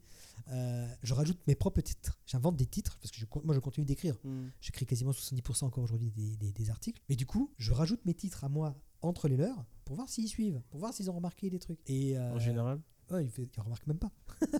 ça marche. Chaque mois, ils doivent trouver. Et des, fois même, des fois, même- je Ouais, coupe. des fois même, je, je- je m'amuse à trouver des, des, vrais- des titres nuls, mais tu genre des trucs que tu jamais. Et je les place pour voir s'ils vont liker ou pas. Pour voir s'ils vont dire Attends, il y a un truc. Et un jour, un mec m'avait m'attesté, il a fait pareil. Pour voir si je lisais les trucs. Et, je suis allé le voir, fait Excuse-moi, mais ton titre là, t'es sûr que tu veux vraiment nous le, me le proposer? Et après, et je lui fais Ah, ok, c'est un faux titre. Il me fait Oui, oui, c'est un faux titre. Mais Ça fait plaisir que tu l'aies remarqué parce que ça veut dire que tu lis mes titres et que tu. tu voilà. La- L'arroseur arrosé, quoi. Non, mais il a, il a vu que je lisais mes titres. Quoi. Enfin, ça veut dire que je j'examinais. euh, Enfin voilà, je, je faisais pas juste un copier-coller et puis euh, démerdez-vous. Je lisais vraiment les trucs. Vous êtes un peu les maîtres du putaclic, en fait. Ah non, pas du tout. Ah non, non, non. non. On, est, on fait des titres efficaces qui fonctionnent, qui deviennent virales, Ouais. euh, mais pas du putaclic. Nos titres ne sont justement pas putaclic. Aucun article du Gorafi n'est gratuit, par exemple. La blague est toujours justifiée. Elle est toujours là, elle est travaillée. Elle n'est pas euh, là pour être cliquée, partagée massivement. Elle l'a, elle doit l'être. Il faut qu'elle le soit pour nous. On a besoin que ce soit fasse le buzz, mais elle n'est pas conçue dans cette dans cette, euh, optique-là. Moi, par exemple, je dis souvent, ça m'intéresse pas de faire d'écrire Emmanuel Macron est un extraterrestre. Ça, c'est du putaclic pour le coup. Moi, ce qui m'intéresse, c'est d'écrire Une les extraterrestres démentent qu'Emmanuel Macron soit l'un des leurs. Ça, ça m'intéresse. Là, il y a une histoire derrière. Là, tu peux raconter un truc. La blague pour la blague, ça m'intéresse pas. C'est du, c'est de l'actu trash, euh, facile. Oui, alors ça, ça va être partagé, ça va faire du chiffre, mais ça m'intéresse pas. Et c'est quoi vos, vos articles qui marchent le mieux? Bon, ça dépend en fait. Tu peux pas, tu peux pas deviner type, vraiment. euh, type d'article. Il n'y a pas de type. C'est-à-dire, euh, tu vois, hier, à l'article Il pleut, il a cartonné. Euh, un, ar- un article plus. euh, que je- moi, ce que j'appelle, c'est vraiment l'univers graphie étendu. C'est par exemple quand les, le- les 80% des placards mènent, euh, sont des portails temporels vers des mondes magiques. Donc, petite référence à Narnia, qui est un article très construit. Bah, il, a, il a cartonné. Il a rencontré, il a, il a rencontré son public. Il n'a pas été un carton, mais les gens, ça les a fait marrer. Parce que c'est pas un article qui est connecté à l'actualité. Moi, j'adore ça. C'est hors actu ça parle complètement d'autre chose et ça permet aux gens d'évacuer. Et ça, euh, tu peux jamais. Il y a une chance sur deux que ça marche pas. S'il rencontre pas son public, bah, il rencontre pas son public. C'est la vie. Il n'y a pas de, il y a pas d'article type. Je, dis, je dis souvent, il n'y a pas de recette idéale. Euh, il n'y a pas de mauvais angle. Il faut juste trouver le bon angle pour exploiter une histoire. Tu vois, dans le message que je t'ai envoyé sur Facebook, je, te disais que euh, moi, je, je faisais que repartager mes, les articles. D'ailleurs, je m'excuse euh, auprès de tous mes amis parce qu'ils reçoivent tout le temps du Gorafi dans leur fil. C'était toi. Putain, je me disais, je recevais euh, que toujours un mec qui partage. Je savais pas qui c'était. genre le truc, il était méga nu. Genre si vous voulez partager pas, partagez pas. Ah, partage. C'était toi. C'était moi. Toi et ma maman. En fait, c'est grâce à vous qu'on existe. Deux. Deux. Et euh, est-ce que tu sais si c'est le cas de, de plein de lecteurs? Est-ce qu'il y a plein de lecteurs qui font que lire euh, les- Ah bah évidemment. Et ça, ça te dérange pas? Bah non. Mais après, euh, moi je regarde mes chiffres, on fait 2 millions de visites par mois. 1,5 million, 2 millions. On est, pour la présidentielle, on est, on est monté à 4, à 4 millions. On a doublé nos chiffres d'audience. Euh, à, 20h, le, le soir du premier tour, il y avait 15 000 personnes sur le site. Donc ces gens-là, ils lisent. Ils partagent pas que les titres. Et pourquoi vous avez supprimé la, la section euh, commentaires? Euh, parce qu'en fait, on a eu une attaque d'os juste après Notre-Dame. Euh, et en fait, euh, on a eu des commentaires spam et qui alourdissaient le serveur. Euh, on n'a pas eu le choix dans- de, de virer ça parce que sinon le, le- Le, Le site le crachait. Euh, on l'a supprimé et puis c'est pas plus mal parce que c'était du temps de modération. Euh, et c'était les gens se fritaient dedans. Enfin, c'était insupportable. Honnêtement, ça demandait du temps que moi j'ai pas. Hmm. Et on l'a supprimé. Ça a râlé un peu. Puis finalement, les gens, ils continuent- maintenant ils, se- ils Ils sont commentent sur Facebook. C'est pareil- C'est pareil. Mais oui, c'est vrai qu'on a eu une bonne communauté pendant 6 ans, 8 ans, les gens ont commenté. Mais c'est vrai que ouais, là, moi, je, tous les jours, c'était 300, 400 commentaires spam à, à enlever. Bah, Ouais, euh, c'est énorme. c'est énorme. Est-ce que tu, tu pourrais nous expliquer la différence entre fake news et ce que vous faites vous? C'est ce que je te disais tout à l'heure. euh, la, la fake news, elle est politique. Euh, la fake news, il faut, il faut voir à qui profite la- le crime. C'est-à-dire que la, la fake news, elle a vraiment un objectif de placer une idée malhonnête dans la tête de quelqu'un euh, et, et te faire changer d'avis. La satire, elle est là pour te faire marrer. La fake news, ça va être, par exemple, Ma- Ma- Emmanuel Macron a des comptes cachés aux Bahamas. Ça, c'est la fake news. Hmm. Euh, nous, euh, la satire, ce serait euh, Emmanuel Macron estime que les Bahamas ne sont pas assez dignes pour recevoir son compte en banque. Tu vois Même sujet, mais on le traite différemment. Ouais. Après, il y a eu aussi le fait que nous, on a été victime de ce qu'on appelle un blanchiment de fake news. C'est-à-dire que c'est une, une news à nous qui a été reprise, manipulée, transformée avec la vidéo pour en faire une fake news. C'est l'affaire du euh, euh, Emmanuel Macron dit que quand je serre la main d'un d'un pauvre, je me sens sale toute la journée. Tu peux nous expliquer un peu euh, Alors ça, on a, c'est un article qu'on a fait en 2016, un an avant la présidentielle. À l'époque, Macron fait plusieurs déclarations un peu méprisantes, genre l'affaire du fameux euh, moi pour m'acheter une chemise, euh, je travaille. Euh, il, a, il a fait plusieurs déclarations comme ça. Donc on fait cet article. Emmanuel Macron, deux points, ouvrez les guillemets. Quand je serre la main d'un pauvre, je me sens sale toute la journée. Fermez les guillemets. L'article marche bien. On publie en juin 2016. Il a son petit succès. Euh, arrive le, soir du premier tour. euh, nous, on ouvre un live, on, envoie- on- on bombarde d'articles. Et passé 20h, je remarque que sur le site, il y a 15 000 personnes sur le site et 5 000 personnes sur cet article qui est revenu au goût du jour. Après, je me dis, les gens ont dû taper Emmanuel Macron dans Google. Hmm. C'est normal. L'article est marrant en plus. Mm. Euh, et euh, deux jours plus tard, tu as, le fameux passage quand ils arrivent à- en Picardie, sur l'usine euh, de François Ruffin, où quand il est interpellé en disant Vous voulez nous serrer la main, monsieur Macron Vous avez, vous, vous sentez pas sale? Et là, je me dis genre, oula, qu'est-ce qui se passe là? Parce que d'ordinaire, les gens, ils savent que c'est fake Hmm. mais il le, il le, il le relaye en mode c'est drôle. Mais là, le mec était vraiment sérieux. Et euh, je me suis rendu compte qu'en fait, cette news avait circulé sur les réseaux, accompagnée d'une vidéo montée, qui était un montage, euh, où on voyait Emmanuel Macron serrer la main de, de, euh, de pêcheurs, ou de, ouais, de pêcheurs, et après se laver les mains dans sa voiture. En fait, dans d'agriculture, je sais plus trop quoi. Mais en fait, ils avaient repris ça de deux reportages différents où on le voyait en mer tenir des poissons, rentrer dans la voiture et se, laver- la main. et d'un autre reportage où il croisait des agriculteurs et il leur serrait la main. Quelqu'un avait fait un montage des deux séquences, du coup tu avais l'impression qu'il serrait la main des agriculteurs et après il remontait dans sa voiture et il se ouais. Avec, et ils avaient rajouté le logo France 3, donc comme si c'était un, un vrai reportage.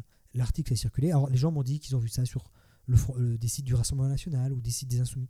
Mais c'était calculé parce que quelqu'un l'a envoyé à une heure, à un instant T, pour vraiment faire du mal. Et c'est ce qu'on appelle du blanchiment de fake news. Tu prends une news satire, tu, la, tu lui enlèves toute sa référence, euh, Gorafi et tout, et tu la publies dans un univers qui fait que bah, les gens vont croire que c'est vrai.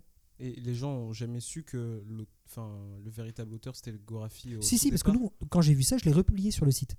Je l'ai, republié sur Facebook pour dire attention, c'est nous. Et les gens, ils ont compris parce que moi, je voyais que le truc devenait un peu incontrôlable et donc je l'ai republié comme ça, genre non, c'est bon, c'est faux, je l'ai vu sur le Gorafi. Comme ça, les gens pouvaient identifier. Mais ça, ça est devenu incontrôlable. C'est impressionnant. Mais c'est vraiment un truc qui a été calculé en amont parce que quand j'ai re-regardé les statistiques analytiques de cet article, Mm. j'ai remarqué deux pics en février et mars avant l'élection présidentielle. Donc quelqu'un avait déjà tenté de le faire des pushs dessus, ça n'avait pas pris. Le soir du premier tour, ils ont dû faire des pushs massifs via des newsletters ou des mails ou des trucs comme ça, mais l'article a été diffusé à- à- au tel point que moi j'ai 5000 personnes qui sont arrivées instantanément. Donc il y avait vraiment une organisation, c'était planifié, c'était destiné à vraiment euh, torpiller euh, Macron en se servant de nous. Mais nous, voilà, euh, les gens, les gens nous disent, mais euh, moi, souvent on me dit, est-ce que vous referiez ce genre d'article? Moi souvent, alors une de mes réponses c'est, ben, je peux pas vous répondre parce que le contexte n'est pas le même. Oui, euh, euh, euh, pas. moi, je dis souvent, je refais pas deux fois le même article.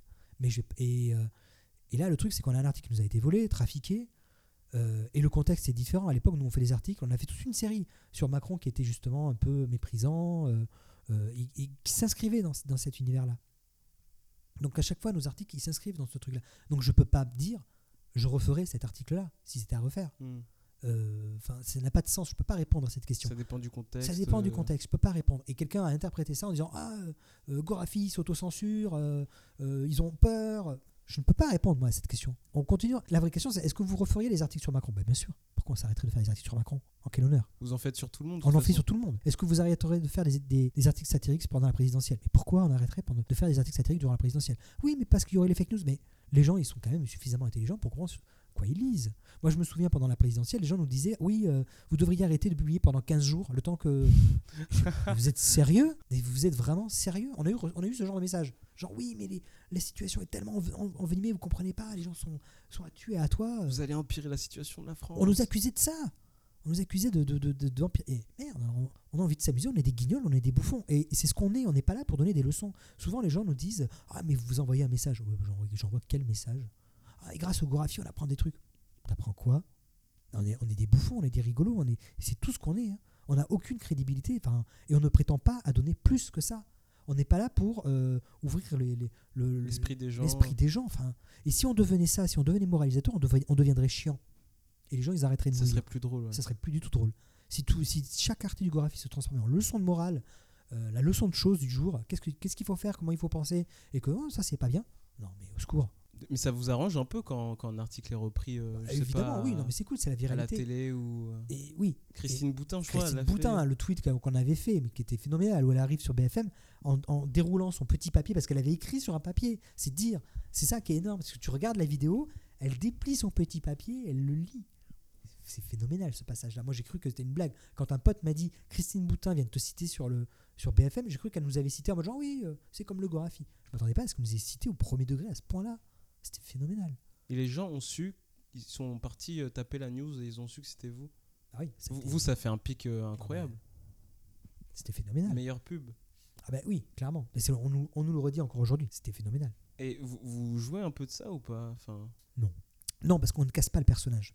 Euh, sur le compte Twitter, Facebook, on ne casse pas le personnage. On est toujours le Gorafi. Euh, on, va ne pas, on, on va répondre aux fans, mais on va toujours rester dans notre personnage euh, du Gorafi. C'est-à-dire que, enfin voilà, on, reste cette entité du journal satirique qui ne, qui ne sait pas qu'il est lui-même satirique. Parce que pour lui, c'est le Figaro qui est satirique. C'est le, Figaro qui publie des fake news. Pas nous. Nous, on est vrai, jusqu'à preuve du contraire. Mais on est vrai. Et tu penses pas que ça décrédibilise. Eh, les. Est-ce que tu penses pas que ça dédicrédibilise? Mm. Vas-y, décrédibilise. Tu veux, tu veux décrédibiliser ou dé-décrédibiliser Dicré- Dé- Est-ce que tu penses pas que ça donne une mauvaise image? Tu penses pas que ça donne une mauvaise image des journalistes quand ils reprennent vos news? Enfin, ça veut dire qu'ils font pas bien leur travail, quoi. Non, plus- non, non, non, non. Ça, que les journalistes nous reprennent, c'est arrivé au tout début. Il y avait euh, euh, il, euh, la, El Corriere della Sera en Italie qui avait, fait, euh, qui avait repris notre news sur euh, 90% des hommes pensent que Clitoris est une marque de Toyota. Hmm.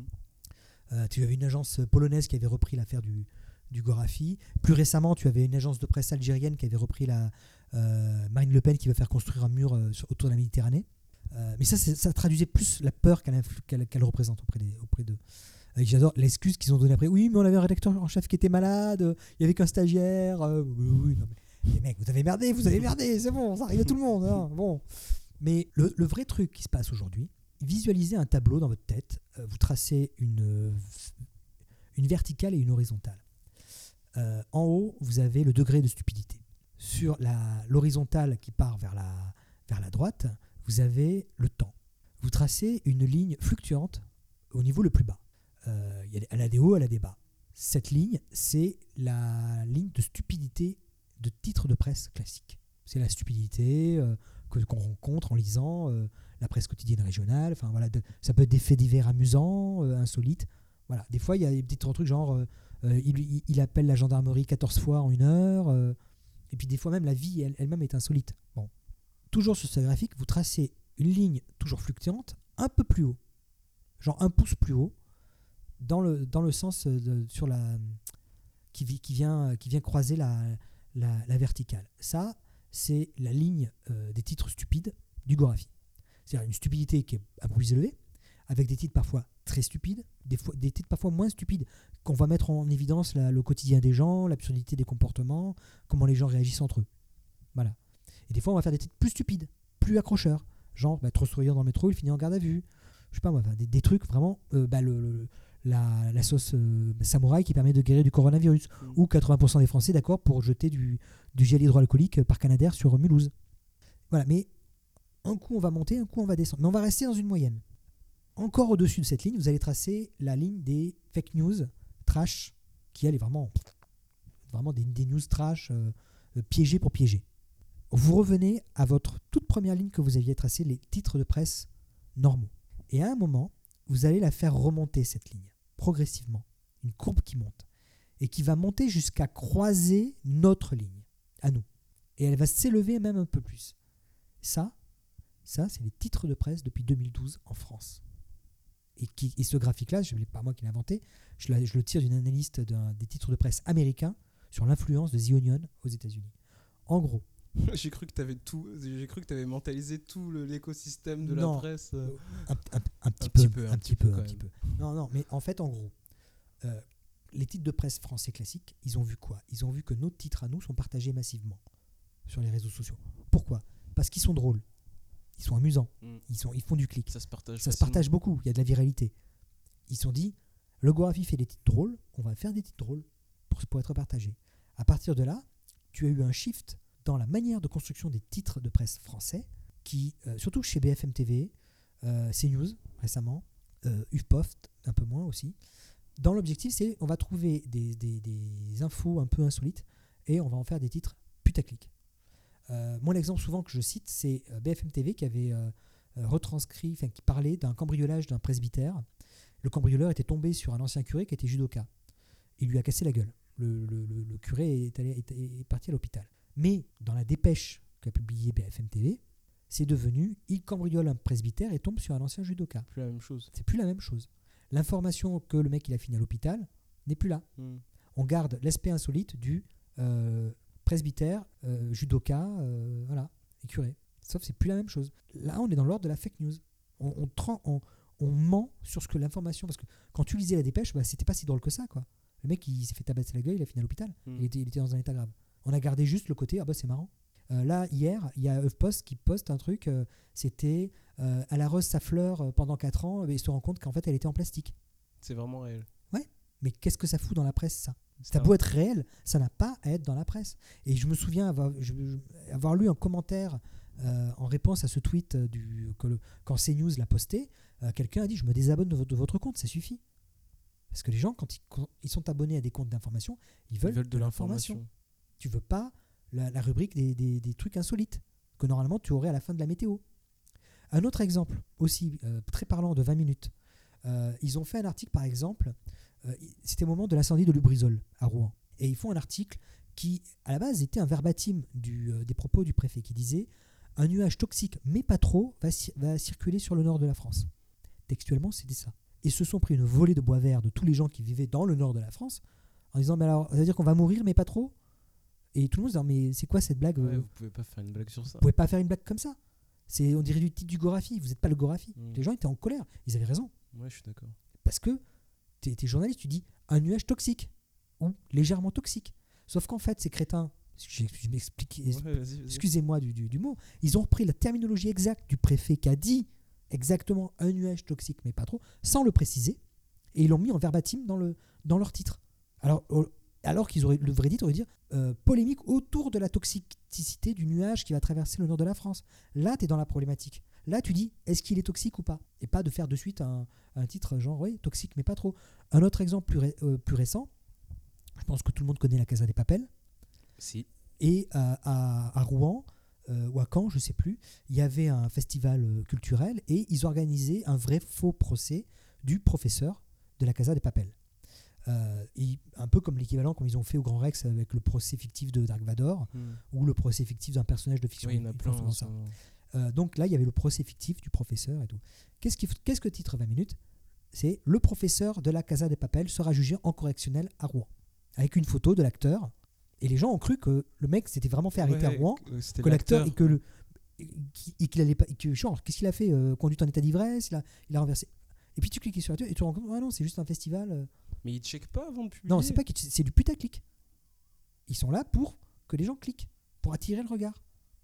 Le, vrai- titre aurait dû être le organisation d'un- ou procès fictif d'un des personnages de la, Casa de Papel à, Rouen.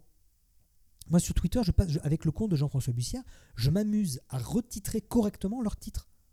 En disant vrai titre, deux points. Euh, Aujourd'hui, un titre parodique et satirique, on est obligé à faire la police, à dire aux journalistes comment ils doivent faire leur titre. Parce que le problème, moi, je base mes titres sur la presse. Si la presse se met à faire des titres n'importe comment, je fais comment? Tu vois le problématique? Puis même euh, au-delà de toi, les, les gens. Les euh, gens. Ils vont perdre confiance. Et ils ils- vont- Les gens me disent Ah, mais vous n'avez pas peur de perdre en crédibilité le Gorafi avec euh, toute l'actualité aujourd'hui? Mais attendez, à quel moment on a eu de la crédibilité le Gorafi? C'est fait pour ne pas être. Ben, euh, Non, les seules personnes qui vont perdre la crédibilité, c'est les journalistes, c'est les médias, à ne faire que ce genre de titre. Quand quelque chose de grave va arriver, euh, je sais pas, je suppose euh, hospitalisation de Macron suite au coronavirus, les gens ils vont voir passer ça sur le, le compte de CNews qui juste avant a posté, euh, elle, a- elle arrose sa plante euh, pendant, pendant 4 ans en pensant que c'est une vraie plante et que c'est du plastique. Ils vont pas y croire. Ils vont pas y croire. Ils vont pas y croire. Et ça, c'est un vrai problème. Il y a un problème de responsabilisation aujourd'hui que les gens qui envoient l'information euh, sont obnubilés par les réseaux, par la le côté de faire des titres accrocheurs, catchy, euh, et qui est du trafic. Et que du coup, bah, ils en oublient même le, le- la, qu'est-ce qu'ils racontent, la vraie information. Et ça, c'est, ça, c'est un vrai problème. Et moi, je, je- ça fait 7 ans que je fais, 8 ans que je fais ça, depuis 2012, donc j'ai vu les médias se transformer. Mm. Moi, je me souviendrai par exemple, un autre exemple tout simple. En, durant la campagne présidentielle, euh, Fillon doit faire un meeting à 3. et il s'avère qu'en fait, euh, ils ont réservé la même salle de spectacle que le spectacle de la Reine des Neiges. Les deux dates se, se- se chevauchent. Du coup, ils annulent. Parce qu'en fait, le, le- le mec qui louait la salle s'est gouré. Il a, dû- il a loué deux fois la même salle. Bon. Que, fait, que fait BFM Il titre La Reine des Neiges empêche le la tenue du meeting de euh, François Fillon à 3. Littéralement. Mais littéralement. Alors que non, c'est le meeting de François Fillon euh, annulé à 3. On s'en fout que ce soit la Reine des Neiges ou Chantal Goya. Mm. Quoi qu'avec Chantal Goya, ça aurait été plus drôle. Mais, et du coup, moi, j'étais tellement en colère quand j'ai vu ce titre-là que je l'ai repris tel quel. En, dit, en mode, vous voulez jouer, vous voulez, vous voulez voler mes titres? Je vais voler les vôtres. J'ai fait, j'ai développé exactement le même titre. La Reine des Neiges empêche François Fillon de tenir son meeting à 3. Et j'imaginais la Reine des Neiges qui, qui bloquait le train de, de, de François Fillon euh, euh, avec ses pouvoirs magiques. euh, décha- elle déchaînait le blizzard parce qu'elle n'approuvait pas la politique de François Fillon, qui voulait privatiser le monde des glaces, tout ça. T'es très visuel quand tu fais les, Très, j'adore. les articles. et- Ouais. C'est l'imagerie mentale, un truc que j'aime beaucoup parce que tu, tu crées des images, dans, t'es dans la tête des gens et tu leur mets des images en, tête et c'est euh, c'est efficace, c'est très très efficace. C'est comme ça qu'on capte les gens. Et je pense que c'est pour ça que les gens lisent autant nos articles. C'est parce qu'on a cette puissance d'imagerie euh, visuelle que, a- on n'a même pas besoin de faire des, du Photoshop en fait. Tu vois, quand euh, j'ai fait un article il y a quelques années, c'était Emmanuel, Emma- non, Manuel Valls surpris en burkini sous sa douche. Euh, où en fait la- l'article racontait qu'il voulait tester euh, le burkini en se mettant sous sa douche. Et, euh, et on n'a même pas eu besoin de faire un photomontage de, de Manuel Valls dans une burkini sous une douche. Ça fonctionnait. Hmm. C'était ou alors une autre fois c'était le à l'époque où Manuel Valls était à fond sur la laïcité c'était euh, laïcité ouvrez les guillemets laïcité de euh, ou non Manuel Valls deux points laïcité et en fait tout son euh, son interview c'était on posait des questions à, à, à Manu- à Manuel Valls il disait laïcité laïcité et à un moment il, il ouvre- on dit euh, entre parenthèses Manuel Valls ouvre sa chemise se caresse le téton en criant laïcité il y avait plein de gens qui avaient commenté mon Dieu, mais j'ai cette image mentale dans la tête maintenant, c'est horrible. Voilà, j'ai donner des cauchemars à plein de gens, j'en suis très très content. Et est-ce que vous interdisez certains sujets ou Non, il n'y a certaines pas, façons de il y a, il y a- faire il y a pas de sujet interdit, y c'est une question d'angle, c'est tout. Il n'y a pas de sujet interdit. On peut, avec, par exemple, avec Canal, on a pu traiter tous les sujets, sauf Luc Besson, je ne sais pas pourquoi. Euh, mais on a, pu on a fait des sujets sur l'avortement, sur les violences euh, en Inde, euh, sur Ben Laden, euh, parce qu'il faut arriver à le bon angle. À partir du moment que tu as le bon angle, tu es inattaquable. Tu penses qu'on peut rire de tout? Pour rire de tout, il faut juste arriver avec le bon angle. Il n'y a pas de, de, de, de truc, aucun titre, moi, comme je, dis- je dis, aucun titre n'est gratuit, il faut tout que soit justifié. Et tu arrives avec le bon angle, t'es- tu vois, les gens peuvent, peuvent rien dire. Ouais, on arrive sur la fin. Euh, comment vous gagnez de l'argent? À la drogue. On contrôle tout le marché de la drogue entre Ménilmontant et Belleville. C'est du producteur au consommateur, c'est de la bio. Elle vient directement de Colombie. Elle est vraiment excellente. Donc on aura compris que c'est grâce aux publicités, aux livres C'est ça. c'est tout?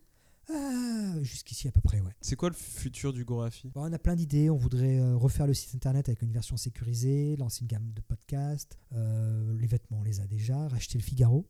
Racheter quelques titres médias, ce serait, euh, Ce serait ça pas serait mal. pas mal. Euh, Je finis en, en te donnant 5 mots et tu me dis ce que t'en penses. Article, Euh, concis, chaud, froid, mèche. cheveux. Je suis désolé. tu vois, tu vois, tu vois mon. mon- Tu mon- vois les images quand même dans Ouais, ta ouais, tête ou... C'est ça, mais oui, tout à fait. Ok. Poubelle. Euh, internet. Si je te dis que t'as pas toute la vie, Devant toi. merci Sébastien. Mais merci à toi. C'était un plaisir. Mais pareillement, vraiment, euh, vraiment très très cool. À la prochaine. À une prochaine, dans, à dans 8 ans. À dans 8 ans.